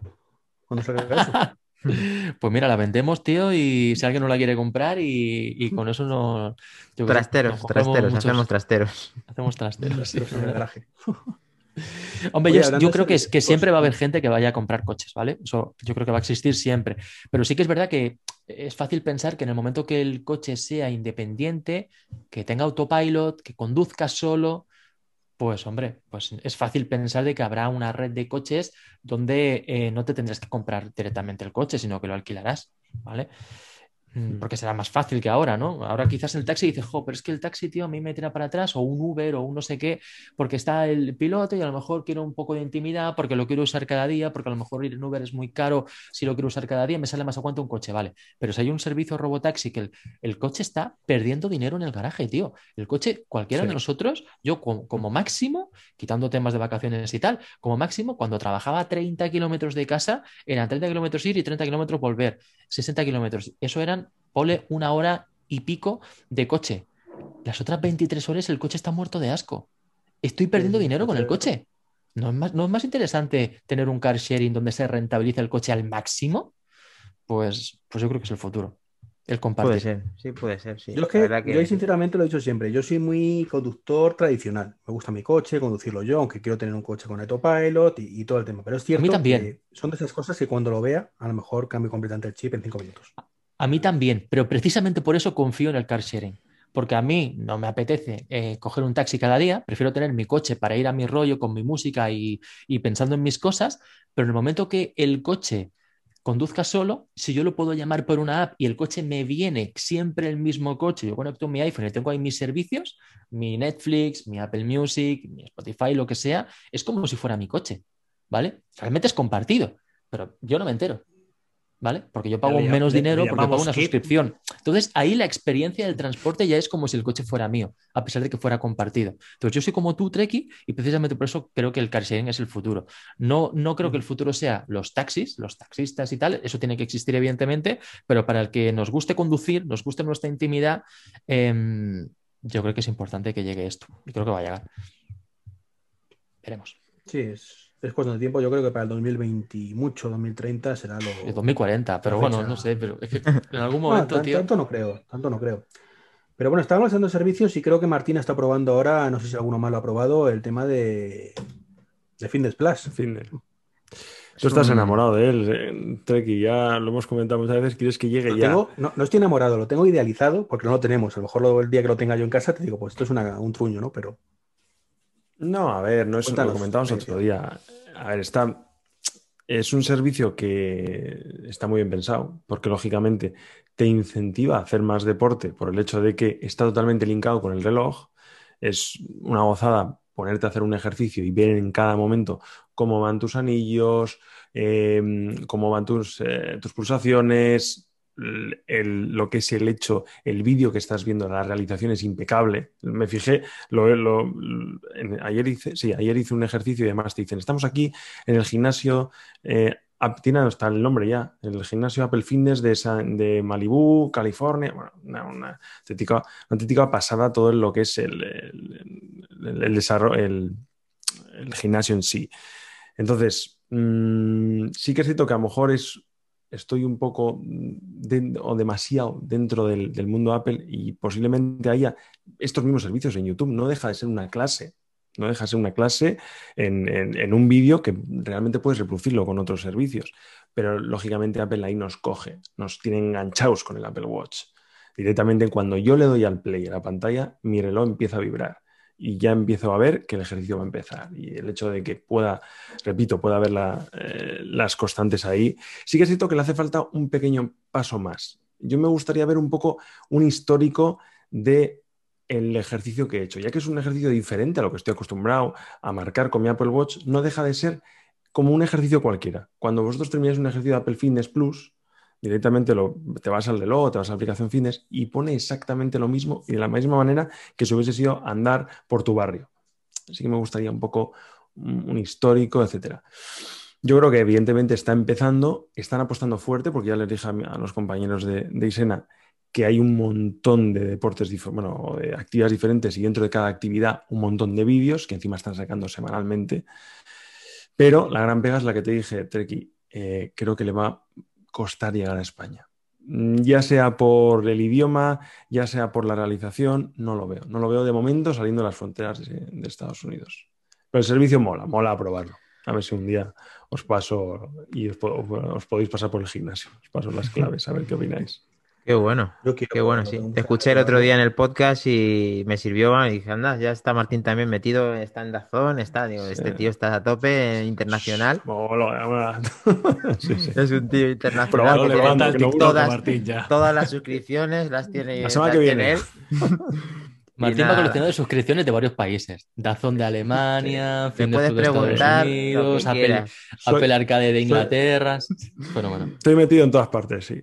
No, pero bueno, lo de, lo de fitness ya os digo que, que quiero ver a ver si lo voy probando, si lo voy usando en el día a día, no es lo que decía Sergio otro día. Y una persona como yo, que estoy acostumbrada a ir al gimnasio, de repente me sirve de algo. Yo siempre he sido usuario de gimnasio. Ahora, tal y como estamos, pues lógicamente Bueno, no. Martín, pero Entonces, aquí si lo que- hacer eso- Lo que quiere, pero perdona, lo que quiere preguntar Treki es si está Fermín Trujillo dando las clases, que es lo que quiere realmente. No está, ¿no? No está el que No, no presentó eso, no está, ¿no? Es que yo creo que él No quería está. verle y, y se quedó enamorado de él y dijo, joder, yo quiero que me las clases este pillado, tío. Y claro, Es que, ya te digo, que la lo, se lo dije, además le hice, un, le hice un audio a Iván porque sé que le interesaba mucho. Sí, sí. Es que la realización del, del, del vídeo es tan pro, es tan Apple, todo el, el gimnasio todo decorado, tal, el- el- cómo te animan los profesores que lo están dando todos, te dicen, terminas siempre el ejercicio y venga, vamos a darnos todos un abrazo, como en plan de de- marketing puro, en plan, ¿De no, nos queremos, tal, termina. qué grande. Sí, sí, y de repente, vamos a ver cómo están tus anillos. Y en ese momento, ¡pum! Aparecen cómo están realmente tus anillos en pantalla. Vamos a ver qué música hemos escuchado, ¡pum! Y te aparece todo Hostia. eso es tan Apple que digo, esto no lo van a querer sacar de ahí o lo van a tener que controlar de una manera porque, ya te digo, la realización es, pues como nos tiene acostumbrado Apple, es una keynote de la, deporte. la integración vertical que tiene Apple al final, de todo, todo se interrelaciona con todo y, Bueno, eso se al nota. final Sergio eh, está diciendo que los, los servicios, que es cierto, es lo que va a primar en el futuro y ya está, están preocupándose de que sea así, eh, para que nosotros paguemos Apple One con todas las de la ley, es metiéndolo aquí, ojalá sea pronto, pero aparentemente y según las, vamos, las predicciones de Martín, que está viendo que A va a costar, no, que va a costar porque es una cosa que, que, que no se hace de la noche a la mañana, que llevan tiempo con ello y que están haciendo... No, o que venga Apple y que diga, no me importa sacar el servicio, pero con subtítulos en castellano. Y ya está. Y, el- lo tenemos desde mañana. Bueno, aquí son, hay muy buenos dobladores. Aquí perfectamente podían a lo mejor doblar. No, ¿No? yo lo dije, no lo veo doblado. O sea, le oyes al. al- sería súper cutre. O sea, le oyes al, al profesor eh, darlo todo, jadear, en plan, "Ah", no lo veo. Una Dani, cosa doblada. Es como ver una porno doblada, que no, que no. Se me, mira, se me había pasado por la cabeza ahora que lo dices, sí, es verdad. Es- hay cosas muy complicadas, ¿no? Es- tenemos que dejarlo en natural. No lo veo. Bueno, chicos, llevamos una hora y pico de podcast y realmente hemos tocado tres temas. O sea, esto, esto se está alargando. Pues le damos una hora bueno, más. habla, el, el broche, broche final tiene que, ya sabes que tenemos que hablar de la gafa. Este podcast no acaba Sí, sin hablar de la gafa. hablar de las gafas y luego vemos lo que esperamos de Apple este año, por lo menos. En los sistemas operativos, un poco a ver qué, qué irá en orden. Y DB1, no, A no, ver, pero venga, bueno, lo que que pueda señorito, señorito, tiene, tiene el mono de gafas. ¿De Yo verdad quiero que saber la gafa? ¿Creéis que eh, va a ser de? Sergio, de Germán y de Martín, eh, sí, pues para que sea un, para que sea un 4 contra 1, que seguramente vaya a ser así, eh, a lo mejor me tiro un triple, de que la gafa, este señor que tengo aquí, que tenemos aquí, dice que no va a triunfar o que no lo ve o que mm, espera que sea un producto de nicho y que no vaya a florecer como que, que no va a ser como el iPhone, digamos. Yo creo que va a ser aún mejor que el iPhone. O sea, pienso que Apple se está preocupando de que esto sea lo que todo el mundo vaya a querer tener antes que nada. Yo estoy contigo, Dani. Yo creo que va a ser algo mejor que el iPhone y que va a ser ese producto que nos ¿Dónde va a hacer abandonar el gente, iPhone. A ver. ¿Qué quieres? ¿Qué quieres? ¿Mutearle ya? O sea, que ya. pero, pero sí que es verdad que entiendo a Treki y le doy la razón a Treki porque tenemos la experiencia de las Apple Glass. Las Apple Glass es un producto maravilloso que salió hace cinco años aproximadamente o, más y que, se presentó. La Google Glass, perdón, sí, sí, la Google Glass. La Google Glass. Y, que no llegó a buen puerto, por, por, lo que decíamos al principio, porque no tenía un sistema operativo, una plataforma que realmente trajera algo que realmente fuera útil. Tú veías el tráiler de las Google Glass y flipabas, un tío corriendo por la calle, se linka los servicios de Google, las Apple Glass, el Google Maps, perdón, te llega un email, te llega no sé qué y lo vas viendo todo allí y dices, wow, es que es maravilloso, es que vamos a dejar el móvil directamente, iremos con las gafas, ¿no? Lo que pasa es que no se llegó a implementar quizás por el efecto Newton que comentábamos antes. Quizás salió demasiado pronto. Quizás salió primero el producto y no llegó el sistema operativo, no llegaron las apps y los servicios apropiados para que eso tuviera sentido. Yo no sé cuándo será, yo no sé cuándo será. Yo me pongo en el, en el lado de Dani, pero me pongo también en el lado de Treki. Quiero decir, ahora estoy con Treki. Dentro de X años, dentro de 10 años, estoy con Dani. Las Apple Glass va a ser un producto y las Samsung Glass y las Google Glass y todo, ¿eh? va a ser un producto que nos va a dejar el móvil a un lado. Porque el momento que nosotros con las gafas veamos elementos por realidad eh, aumentada superpuestos en un mundo real, pues ¿para qué vamos a querer el móvil si directamente tendremos una pantalla todo, lo grande que nosotros queramos delante, ¿sabes? Entonces, realmente va a ser el futuro, creo que es muy evidente. Lo que pasa es que quizás tenemos que esperar mucho tiempo, veremos a ver qué pasa. Por eso, y, tenemos la experiencia también con la HoloLens, que salieron las HoloLens de Microsoft, luego las HoloLens 2, y es un producto que se, ha hecho mucho para entorno empresarial, porque realmente es, bueno, yo, yo saco el producto, pero tú te haces el software porque, porque esto tiene mucha tela. Entonces Apple se conoce que, para el año... Las VR, ¿eh? ¿Cuántos años llevamos con la, con la, realidad, virtual? La VR va muy bien. Sí, para el porno es maravilloso, ¿eh? es para lo, para lo único, para, pero, para lo único que sirve. Pero sí, porque juegos y tal en VR, sí que es verdad que ha salido el, Half-Life Alyx en VR, que es espectacular, pero espectacular, se ve que es el mejor juego del año, algo impresionante.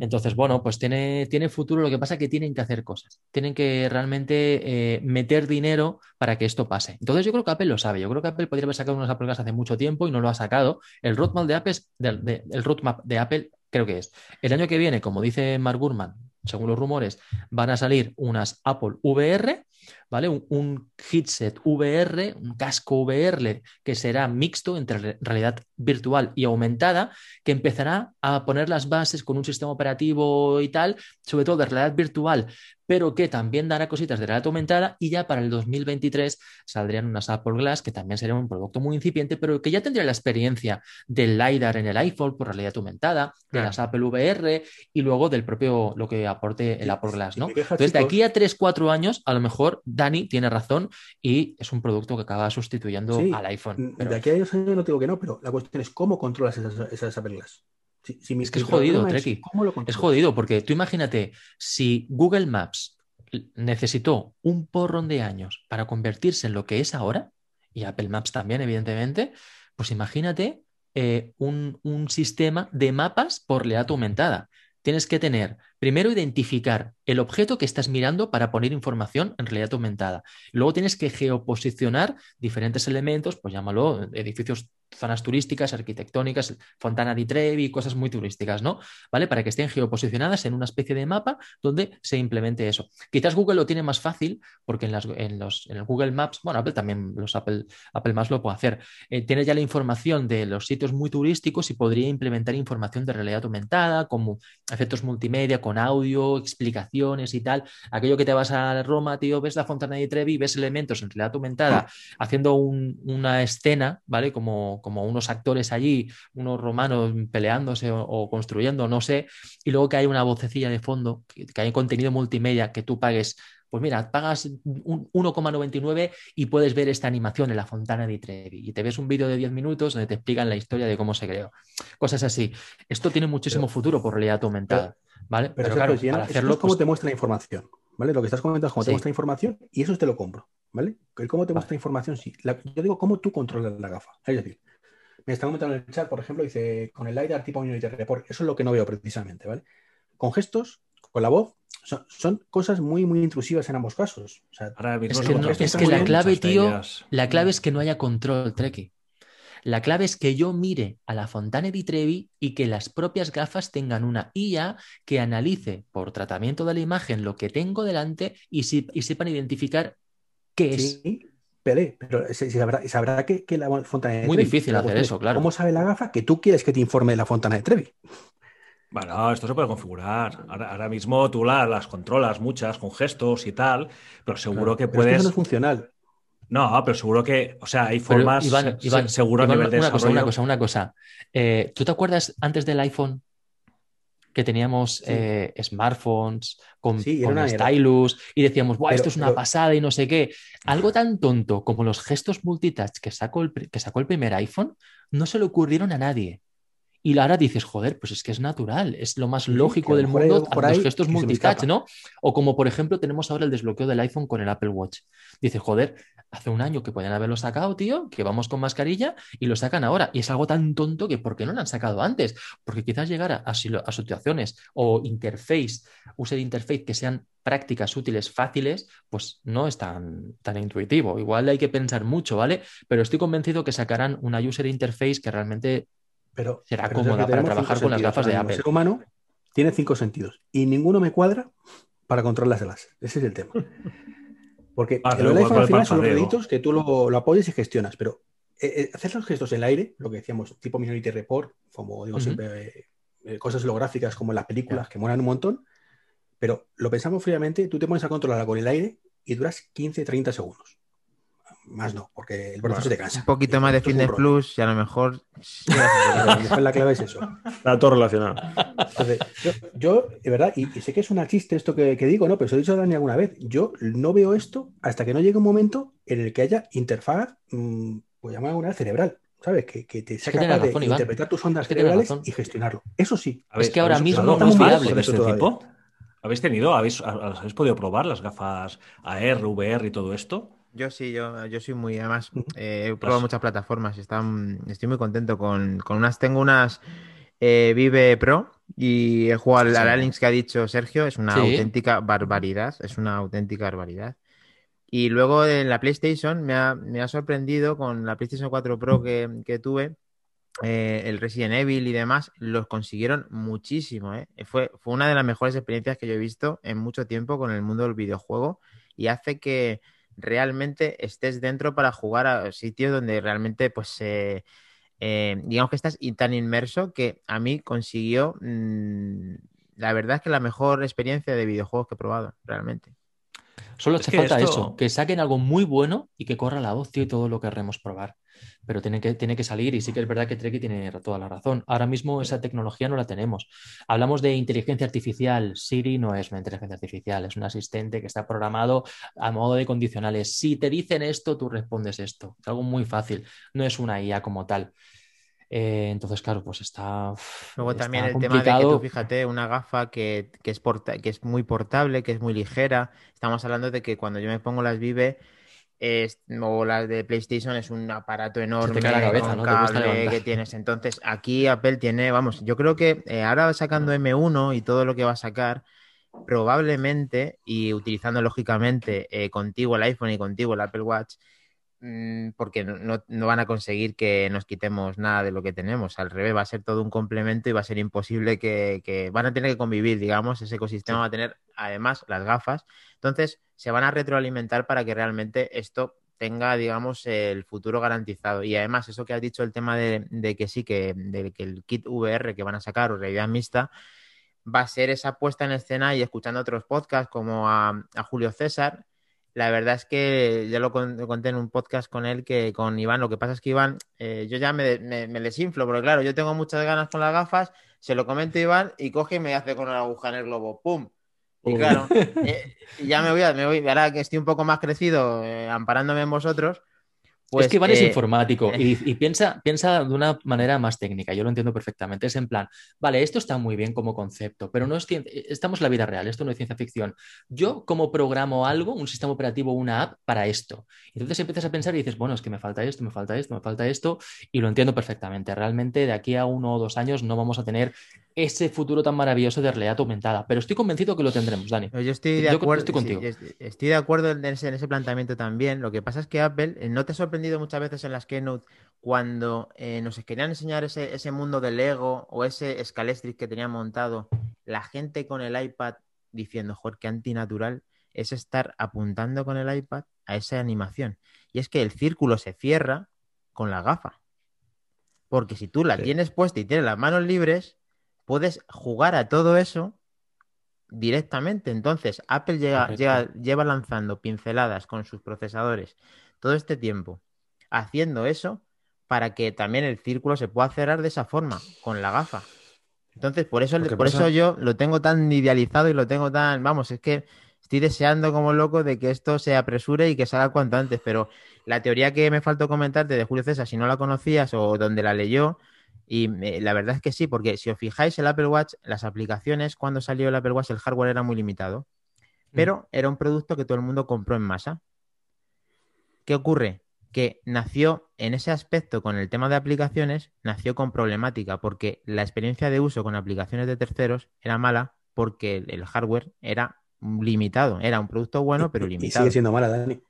Y sigue siendo No, mala. pero el, ha- el hardware, eh, cuando nació ese producto, todo el mundo lo podía, lo Una podía aplicación comprar. tardaba dos minutos en abrir. Era Claro, entonces nadie usaba la aplicación, nadie usaba la aplicación. Con la gafa esa de 3.000 euros que probablemente, o 3.000 dólares que vaya a costar, lo que quieren hacer, y probablemente hagan, y sí tiene el sentido del mundo, por lo menos a mi parecer, es que el desarrollador con esa potencia de ese extra de 3.000 que te invierte en esa cantidad, vaya a tener el potencial necesario para que cuando saquen la gafa, la experiencia de uso, cuando saquen ese- esta apuesta de, de- de, digamos, de compra masiva, sea tan satisfactoria de que todo el mundo vaya a comprar en masa ese producto, porque saben 100% que va a funcionar. Es- tiene eh, bastante sentido. Dani, yo sintiéndolo mucho y por una vez y sin que sirva de precedente, estoy de acuerdo con Iván. Sí que, a ver, Vale, vale, yo vale. veo, yo veo, yo veo efectivamente un futuro muy lejano, en el cual, efectivamente, todos con nuestras gafas, pero sí que la afirmación de eh, es un producto de nicho, sobre todo al principio. A ver, el iPhone fue una revolución, pero yo antes del iPhone tenía otros móviles, había otros móviles, ninguno como el iPhone, estamos de acuerdo, y nos trajo cosas increíbles, pero teníamos un móvil. Antes del Apple Watch teníamos relojes, mm, podíamos estar acostumbrados.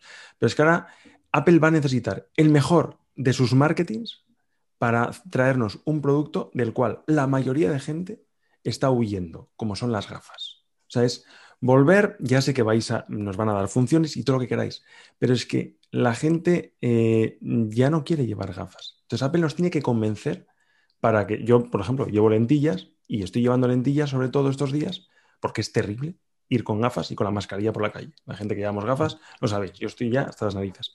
Entonces, Apple va a tener, ya que en un futuro, la mascarilla, lo que queráis, pero va a tener que convencer a ese público que tú dices, Dani, en masa al principio. Yo lo del masa no lo veo. Creo que va a ser al principio más de nicho. Vamos a ver qué es esto. No estamos acostumbrados a tener información todo el rato en los ojos y precisamente muchas de lo que vamos a hacer por la calle y bueno, voy a desconectar, voy a guardar el móvil. Lógicamente las gafas las podrás desactivar, pero el hecho de que tengamos todo el rato información aquí, creo que no va a ser un venta en masa mm, o compra en masa si queréis, ni mucho Cuando, menos. cuando y que puntualizo el tema de masa, me refería a que cuando salga un poco para el público después de los 3.000 euros, que ya sea un producto que la gente pueda comprar de una manera más fácil o que sea más atractivo en cuanto a que han pulido el tema del- de la realidad mixta en cuanto a la realidad aumentada para que la gente compre esa gafa, pues quizá de un coste de esos 3.000 pase a 1.000, por ejemplo, y entonces ya sea un- algo que pueda comprar el resto sin de ser un developer o sin ser eh, alguien mm, tan fricazo como puedo ser yo para intentar comprar las de 3.000 euros.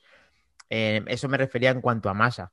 Y en cuanto a que lo que estoy diciendo, yo, estoy, yo incluso con Treki también eh, digo que me pincha el globo porque sé que también tiene su vu- vulnerabilidad y sé que también tiene sus problemáticas. Pero el tema de que todo el mundo va a querer tener esa gafa es simplemente porque vosotros se dais cuenta cuando miréis a vuestro alrededor de que todo el mundo está con el móvil así, tío, agachado. Totalmente. Que es, que es, que es esa postura, además, es, no sé, lo veis y dices tú, joder, esto es, no sé cómo ni, ni siquiera clasificarlo. Pero estar erguido y viendo la información y teniendo toda la esta y estar funcionando en, en plena funcionalidad para hacer cualquier cosa, a mí me parece solamente con ese gesto. la, el Y va a asustar, Dan- y Dani va a asustar, le está hablando con alguien y ¿me estás haciendo caso? Sí, te estoy mirando, espérate. Y está, te está mirando, pero me vas mirando con gafas, ¿eh? Ojo, ¿eh? También. Esto ya pasa ahora, ¿eh? Totalmente, ya pasa, ya pasa un poco. Yo estoy con Dani en la teoría, tío. Yo creo que las, eh, los cascos VR que van a salir el año que viene eh, va a ser un producto, como dice Dani, de 3.000 pavos y que Apple quiere vender solamente 250.000 unidades en todo el mundo. Entonces yo creo que la teoría de Dani es completamente acertada. En plan, Apple quiere crear deseo con las gafas VR. Es en plan, las gafas VR van a traer algo exclusivo que solo van a hacer esas gafas y algo muy chulo que querremos probar todos los tecnólogos del universo. Pero van a valer 3.000 pavos, no podremos probarla todo, se va a generar deseo y va a haber solamente 250.000 unidades, según dicen los rumores, para venderse en todo el mundo. Va a pasar como con la Play 5, macho, quien la quiera comprar no va a haber stock, ¿vale? Eh, entonces, de esta manera se va a generar un deseo importante para que el año que viene, cuando salgan las Apple Glass, que creo que es el producto que realmente más, más puede aportar eh, tecnológicamente al, panorama, eh, pues quizás valgan más baratas, más económicas. Y, hey, ¿te acuerdas esas VR que te molaban y querías, pero que tenían un precio prohibitivo porque hacían algo maravilloso? Bueno, pues hemos sacado esto que se incorpora con tu día a día porque son como las gafas que tienes ahora y valen muchísimo menos y van a hacer eso y, y otras cosas. Entonces ya ya tendrás a la gente, ¿sabes? O sea, yo creo que es una teoría bastante. Van bastante calentando, están calentando, están Eso es. empezando a calentar. Germán, ¿qué opinas? chat, Ge- 100% Apple ¿Mm? eh, dice que las gafas nos van a idioti- idiotizar aún más. Bueno, Yo creo que igual está- estamos, a ver, estamos ya de por sí, eh, quien no lo quiere reconocer, en parte un poco idiotizados, pues mm, ya pues Mucho, hacerlo Con, con la gafa, ¿qué más da? Ya. Ya, ya, ya es, ya es en plan, ¿cuál es el siguiente paso? O sea, quiero decir, sí, es verdad, nos hemos idiotizado porque tenemos la calculadora, cuando antes hacíamos operaciones mentales, tío, eh, ahora ya no sabemos hacer una raíz cuadrada y tenemos de calculadora para todo, ¿no? Y cuando tengamos las gafas de Apple, tendremos toda esa información de forma automática delante, ¿vale? Entonces, claro, nos vamos a- a idiotizar. Pero el siguiente paso, ¿cuál es? O sea, ya quizás querremos ser más que otra cosa. Como decía Martín, yo que yo no, yo quiero esto, pero yo no quiero las gafas, yo quiero que me lo integran en el ojo. Eso paso, o- Sergio, y eso sí te lo compro. Eso sí te lo compro. Madre mía, ¿ves? Pero En plan Ahí, no ves, ahí no ves problemas, ¿no? Ahí no ves ningún problema. por, no favor, veo problema, no. por favor, por favor, deje que habla Germán, que no ha hablado. No, no, no, no. Te, estoy hablando, Dani, a 15, 20 años vista. O sea, estoy hablando de ciencia ficción Primero- totalmente. O sea, primero a ver si llegamos, Con los si sistemas llegamos. actuales, no, no es viable la gafa. Yo, ya ver, insisto, te lo he dicho muchas veces. Ojalá me, la gafa me sorprenda, de verdad. Ojalá me quiera comprar una. Si no estoy en contra de la gafa, por. El Las gafas ¿no? tienen el hándicap de que la gente no quiere tener gafas. La gente quiere llevar lentillas, la gente históricamente nunca han querido, o sea, se ha esperado al último momento hasta que ya no operé. más agu- aguantar más para no llevar gafas. Entonces, claro, el hecho de que sea una interfaz en plan, hey, que esto mola mucho, todo el mundo debería de llevar gafas porque hace lo mismo que tu móvil, pero de otra manera y, no vas a estar así, sino que vas a estar de forma natural. Quizás cuesta vender por ahí. Sí, la verdad que sí. En esa parte sí todo el mundo se las quiere quitar y estoy totalmente de acuerdo, pero lo que te va a aportar va a ser mayor a que no querer tenerlas. Es, lo, la manera que de lectura, la lectura que quería eh, mostraros. Germán, Sí, que estoy- no has dicho yo- nada. yo estoy- sí, yo, yo estoy de acuerdo con este tema porque, eh, eh, digamos, yo creo que la- la, en términos generales pensamos en gafas y yo creo que no debemos pensar en gafas. Las gafas son una herramienta para un medio, debemos pensar en el medio, ¿no? El medio es la AR y la VR. La AR y la VR son totalmente distintas. La realidad virtual es una cosa inmersiva totalmente y que tiene unas particularidades específicas y que no se pueden usar a cualquier edad porque tienen, pueden tener efectos ¿vale? sobre, sobre el cerebro, sobre todo de los niños. Y la realidad aum- aumentada no es inmersiva, eh, se mezcla nuestro entorno, ¿no? Entonces nosotros estamos viendo nuestro entorno y los elementos. Yo he tenido la gran fortuna de probar la AR y la VR con cosas súper chulas, digamos, en realidad virtual. A mí particularmente me marea mucho, ¿no? Pero, por ejemplo, he visto servicios como el de Google en los cuales he estado volando por ciudades como si fuera Superman. Estado por Nueva York, te colocas encima de los edificios, miras al suelo, tiene un detalle increíble, ¿no? Eh, entonces, la realidad virtual yo creo que tiene un, un- un- un recorrido determinado, pero no sé si da la explosión a futuro, ¿no? Porque aparte los dispositivos son un poco complejos, ¿no? Esto mixto me gustaría verlo, ¿no? Porque un híbrido entre AR y VR no me lo imagino hoy en día, pero bueno, supongo que técnicamente se podrá llegar a hacer. Donde sí ve mucho potencial a nivel social es en la AR. Porque la R sí que la encuentro una pasada. Ahora también es verdad que las gafas son un poquito pesadas, un poquito más así, ¿no? Eh, pero, por ejemplo, yo he estado haciendo pruebas con AR chulísimas, donde, bueno, tú abres un menú, tú tocas con los dedos y haces, no tienes que estar con la mano, evidentemente, todo el rato haciendo actividades. Em, abres el menú, seleccionas lo que quieres. Por ejemplo, pues yo estoy poniendo gente en una mesa y un tío que baila y otro que hace deporte, una, una mujer sentada, los pones en tamaño, los pones tal, y te puedes hacer cosas y tú vas mirando y allí está el tipo, allí está tal, te vas, vienes, allí siguen, ¿no? Eh, fuera de esto, eh, eso sí que tiene aplicaciones prácticas muy interesantes, ¿no? Eh, en el día a día para, pues, para localizar lugares, para poder ir viendo, poder te desplazando, para tener flechas, por ejemplo, en qué dirección tienes que moverte, ¿no? Tiene muchas aplicaciones que lógicamente hay que resolver técnicamente para que no vayas teniendo las gafas inputs de un millón de cosas y puedas elegir la que tú quieres. Pero bueno, esto al final es un tema de, ecosistema, ¿no? Entonces, yo creo que la solución es esa. Y la gafa, hablando de gafas, que hablo de gafa también, es una herramienta. Pues una gafa, o pues os imagináis, pues unas lentillas. O sea, puede ser cualquier cosa al final que técnicamente eh, pueda solucionar em, ver o meter cosas virtuales en el mundo real, ¿no? Eh, entonces, yo sí que creo que a nivel social tiene que haber una transición importante, eh, pero yo sí que veo muchísimo futuro en la realidad eh, aumentada, no en la virtual. La virtual la veo más de nicho, ¿vale? Totalmente. Y estoy muy expectante. A, mí, en los últimos años, Apple me, me, ha tenido muy expectante con una cosa que ha sido el, el ARM, el M1, quitemos ARM, porque no es un ARM al uso, sino es un, tipo de, procesador específico de Apple.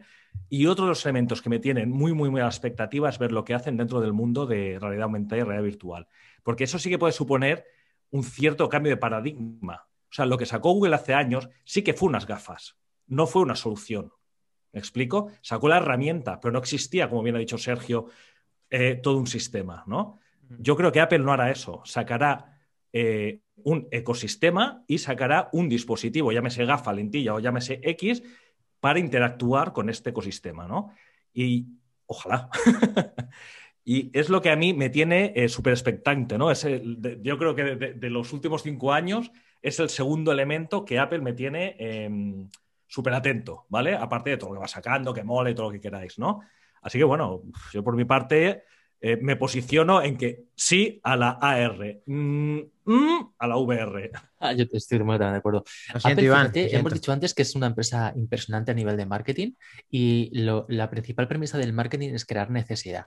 Entonces, en el, momento que las gafas AR o un sistema AR, que no tienen por qué ser unas gafas, puede ser cualquier cosa, eh, como bien dices, Germán, eh, nos generan esta necesidad, ahí es cuando realmente triunfarán. Yo estaba, estaba escuchando de Germán y se me ocurría, yo imagino, tío, un mayordomo de una recepción de un hotel, ¿vale? Donde no tiene que ser físico, puede ser algo por realidad aumentada, donde yo me pongo unas gafas, por ejemplo, y yo hablo con él, oye, pues fíjate, quiero coger esta habitación, tenemos esta disponible, señor, no sé qué, vale tanto dinero, vale, pago con Apple Pay, venga, gracias, hasta luego. Y no tiene que haber alguien físico ahí, físicamente ahí. Es en plan, esos trabajos que la gente históricamente no quiere hacer porque prefiere estar, pues quizás en una oficina controlando todas esas, lo que se tenga que hacer eh, y no tanto de cara al público, bueno, pues esos trabajos lo pueden hacer eh, elementos virtuales, ya no ni robots. Es que fijaos, quiero decir, cuando éramos pequeños, pequeños, virtualizados.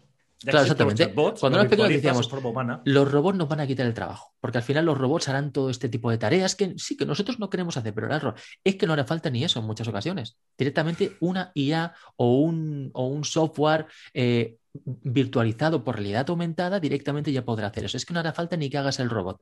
Directamente tú, con tus gafas, por ejemplo, podrás irte a un hotel y sin que haya nadie en recepción podrás coger una habitación. Como si hablarás con un mayordomo un recepcionista eh, por realidad aumentada. Entonces, cuando se genere esta necesidad, cuando digas, eh, ¿tú quieres esto que mola tanto? Bueno, pues tienes que tener este producto. Cuando, como, como se crea una necesidad con el móvil, ¿no? Con las redes sociales y tal. Entonces, cuando se genera una necesidad y Apple es experta en esto, realmente las, gafas triunfarán de realidad aumentada. Claro, es que hay que pensar, por ejemplo, a nivel de accesibilidad, hay cosas. Eh, ahora, esto es un ejemplo, yo lo he visto funcionando. ¿eh?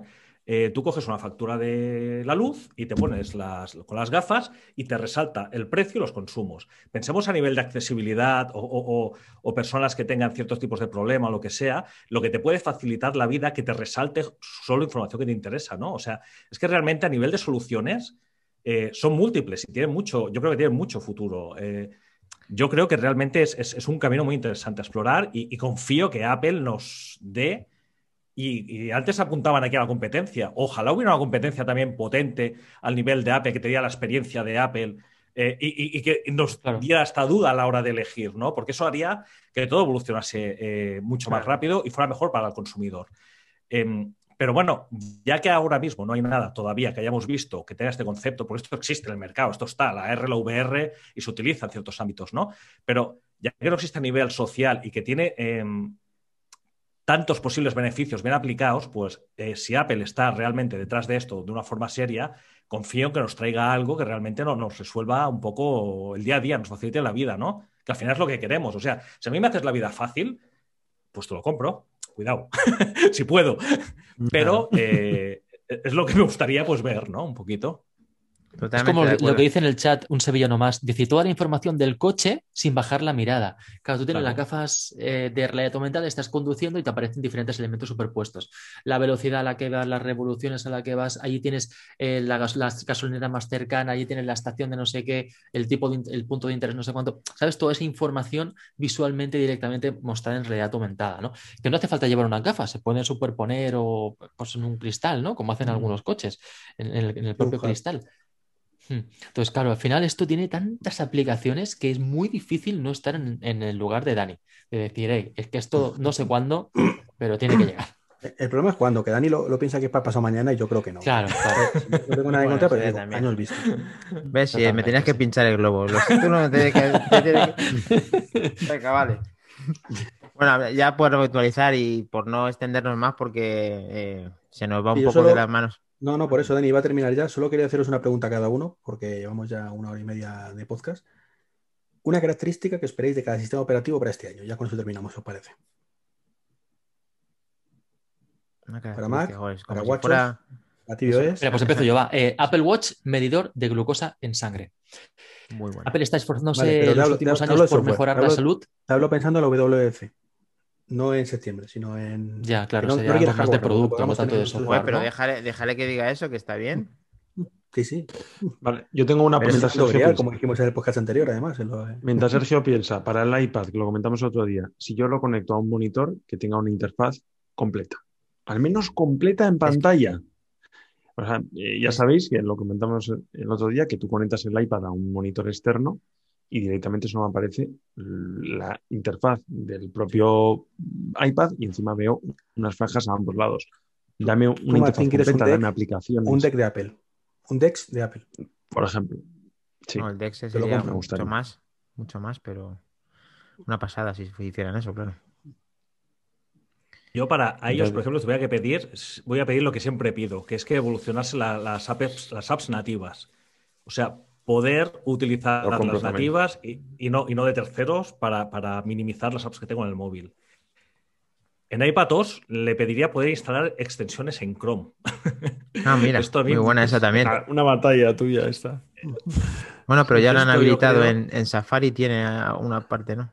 Sí, correcto, correcto, correcto. Lo que pasa es que, bueno, está todo un poquito a medias. Siempre A mí hacen lo mismo. es- Siempre lo Está suyo, ahí- macho, y luego lo demás. Es que. Sí, Joder. Es que es- es- es- yo creo que ahí le, le faltan cuatro cosas, digamos, para darle un impulso fuerte al iPadOS y no las ponen, y no las ponen porque no las quieren poner, porque no son cosas que técnicamente no sepan hacer y demás, pero bueno. Eh, eh, al Watch, la verdad es que no sabría qué decirle ahora, ahora mismo también. Había pensado lo mismo que Sergio, o sea, dentro de lo mismo, pero bueno, sí que es verdad que más a nivel de, de- Mm, de hardware. Eh, y al MacOS, la verdad es que ahora mismo tampoco estaba planteándome y tampoco no tenía nada así muy, muy en mente, ¿no? Porque no tengo carencias fuertes, ¿no? Eh, seguramente si pensara más, pues, ah, pero es que me, me va tan bien, o sea, estoy tan encantado con el MacOS eh, pasa nada. que ahora mismo no tengo nada en mente tampoco para, para pedirle. Que, que lo habrá, ¿eh? Cuidado, que lo habrá. Sí, sí, claro.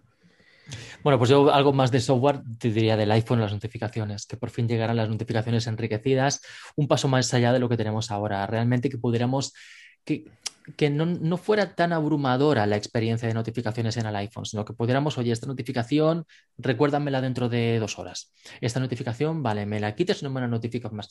Esta notificación, vale, quiero ver y hacer cosas directamente desde el centro de notificaciones, no quiero tener que entrar en la propia aplicación. Entonces, bueno, que fuera un poco más útil el centro de notificaciones. Yo creo que es algo que, que ya toca. iOS 15. Tú, Iván, ¿qué quieres? ¿No Yo, mira, te voy a decir una cosa que me sorprende que no haya dicho Martín, porque lo, lo dice siempre. Eh, poder elegir fuente independiente de micrófono y auricular. Hombre, bueno, ah, es que, qué buena. Qué no va a llegar, eso no va a llegar. Ya sabes qué buena esa, ojalá lo hicieran, macho. A mí me gustaría, a mí me gustaría que es un sueño que no van a hacer, pero bueno, el tema de que mensajes funcionase como el resto de plataformas en el Apple Watch eh, de forma con celular. Entonces tú tienes tu Apple Watch con celular, hacen tu WhatsApp que no lo van a hacer nunca, o tu Telegram que funcione como mensajes que se abre en un segundo, que contestas en un segundo y que accedes a todos los chats en un segundo, porque no sé de qué manera lo puede hacer Apple y no lo puede hacer el resto de, de plataformas de mensajería. Esa sería la parte. Y luego, como Iván es un detractor también de los widgets, que no le gustan los widgets, a mí sí, pues el paso siguiente de los widgets, que ya serían, eh, como ya supuestamente en la nueva, en el nuevo iOS no va, no va mm, digamos, el 6S y el SE antiguos va a, va a pasar de ellos, o no sabemos el corte donde lo va a hacer. El tema está en que los widgets tengan más potencial, se puede interactuar más con ellos, solamente ya van a hacer algo más que no te muestren información y entonces es cuando ya te hago un fatality y adiós, ya los widgets para siempre, forever, en tu pantalla principal, te pongas como te pongas. Fíjate, mira, hay una característica que han comentado en el chat. Sí, la creo que la vas a decir. Y yo me acojo a esa. En iOS 15, doble pantalla. Lo tenemos ahora con el Picture. View. el Picture in Picture nos ha flipado a todos, pero yo hoy es que todos los días al final. mal me sienta. mal me necesitas, coger un código de un sitio, no puedes hacer un copia-pega, una foto, quieres interactuar con dos aplicaciones y que no puedas hacer con móviles tan grandes como, como el iPhone 12 Pro Max, pues Eso, yo lo acabas de sacar y me acabo de, me acabo de enrabietar porque también lo quiero y es verdad que con este pedazo de procesador y pedazo de teléfono que no permiten hacer eso a día de hoy, es uno de los puntos negativos por parte de Apple porque a todo el mundo nos facilitaría tener eso y se puede hacer y el, iPhone funciona de maravilla para que lo pueda hacer. Y sería diferenciador, en este caso, de un Pro Max para que la gente, si lo quieren poner en el Pro Max y no ponerlos en los otros, pero es una característica Pro que debería estar y que no sabemos por qué no está. Totalmente de acuerdo. Mm. Quizás no en todas las aplicaciones, pero algunas muy concretas sí. No hace falta mm. tener una calculadora a toda pantalla, pero es una calculadora a mitad de pantalla se podría implementar. Entonces, en algunos, con algunas apps sí que sería interesante, ni mm. que fueran algunas nativas, ¿eh? pero aunque empezase así, como es tan eficiente el procesador y tenemos tanta batería, pues que cada uno pueda confeccionar su pantalla a modo escritorio para poder trabajar más eficientemente y tener las dos cositas. Estaría genial, la verdad. ¿Y qué me decís de tvOS con soporte para, cámaras? Pues muy interesante, tío, para, hacer Zoom o para hacer videollamadas y tal en el salón, que, el Apple TV fuera más ordenador, ¿no? Más Mac, ¿no? Bueno, pues puede estar guay. Pero tienes que ponerle por, tendrás que poner a lo mejor un puerto, ¿no? Porque por wifi la cámara o por tenías que ponerle un puerto al Apple TV para conectar esa cámara. Es lo malo que tiene, pero bueno, puede ser cámara wifi, que soporte a un nuevo tipo de cámara que te saque Apple la suya y puede otros compatibles, un acuerdo con Logitech que sean cámaras wifi. O que hagan su cámara como la tenían antes, Lightside, que hagan la suya propia. Joder, qué bueno ha sido esta charla, lo he pasado genial. Eh, muchas gracias por haber conseguido venir aquí con nosotros, ha sido un placer. Espero que hemos pasado genial, al menos yo lo he pasado muy bien y la charla ha sido súper interesante. Unos temas muy, muy guapos, tío. Me alegro, gracias. Vámonos, mucho. gracias de verdad. Ha sido, todo un gusto. Muchas gracias, Germán, muchas gracias, Martín, muchas gracias, Sergio. A vuestros pies. sois los, los grandes. chicos. madre mía, sois el ejemplo a seguir realmente. Si os parece decir vuestra forma de, lejos. y despedimos el podcast. Gracias a vosotros. Perdón, Iván, que no se te ha oído. Sí, que vuestros Twitter y esas cosas, para, por si alguien nos conoce, que no creo, pero bueno. Bueno, yo si, si buscáis Isenacode en Google, os aparece todo. Arroba Isenacode en Twitter y, y senacode.com y ahí está todo centralizado. Ahí tope. Yo soy arroba Martín Giroy en todas partes, ya lo he conseguido, antes no era más que he intentado centralizar todo, o sea que si me buscáis en Twitter, en, en cualquier otra red social, todavía no estoy en TikTok, estoy esperando que Germán me enseñe que, que al paso que voy me haré una cuenta pues seguramente jamaicana de TikTok porque encontraré una interfaz brutal y, eso yo creo que me podréis encontrar también en un futuro en TikTok Martín. Giroy. Gracias a Lo todos. estaban esperando, lo estaban esperando todos los, tus seguidores. Bueno, yo estoy ansioso de ver a Martín en TikTok, ya es mi sueño dorado, ¿no? Es, después del 69 Prepárate. es Martín en TikTok. Prepárate, Yo soy- Germán, adelante con ojo. Arroba el bonsai digital, eh, por todos los sitios también, aunque estoy muy pocos. Y, y nada, que quiera charlar o lo que sea. eh, en TikTok no estoy como el bonsai digital, estoy oculto con otra cuenta. eh, con el ¿No la intento vas a del decir? pasado. Ah, vale. No será, no será con, pero- con Maika, pero está no será vacía. con, no será con Maika, ¿no? Con Maika no, Ma- ¿no? Maika, Maika es mi mujer. Ah, vale, vale. que es la que tiene las herramientas, porque ya tiene el Zoom también, que lo, lo tiene de, de- de, bueno, de De licencia y trabajo tal. o de y- lo que sea. Ajá. Eso es, y es su cuenta. Entonces, bueno, yo uso alguna. Pero yo soy un poco raro, ¿eh? porque tengo varias cuentas y tal. Pero bueno, el bonsai digital en Twitter me. El bonsai me digital. Genial. Ahí me encontráis en Twitter. Perfecto. Ahí te buscarán. Pues nada, Dani, un podcast más. Esta vez un poco más largo de lo habitual. Llevamos dos horas con la tontería prácticamente, pero, pero ha estado muy, muy interesante. Así que nada, os invitamos a, a todos a la semana que viene más. Ya veremos de qué hablamos. Está todavía por decidir. Y una vez más, chicos, de verdad, muchísimas gracias por vuestro tiempo y por, por haberos pasado por aquí, que nos lo hemos pasado genial. Eso es. Igualmente. Gracias a vosotros, un placer. Igualmente, enorme, ¿eh? chicos, sois geniales. Igualmente, que vaya todo bien. Un abrazo. Chao, Hasta chicos. abrazo, bye, bye. Adiós. You win! Perfect!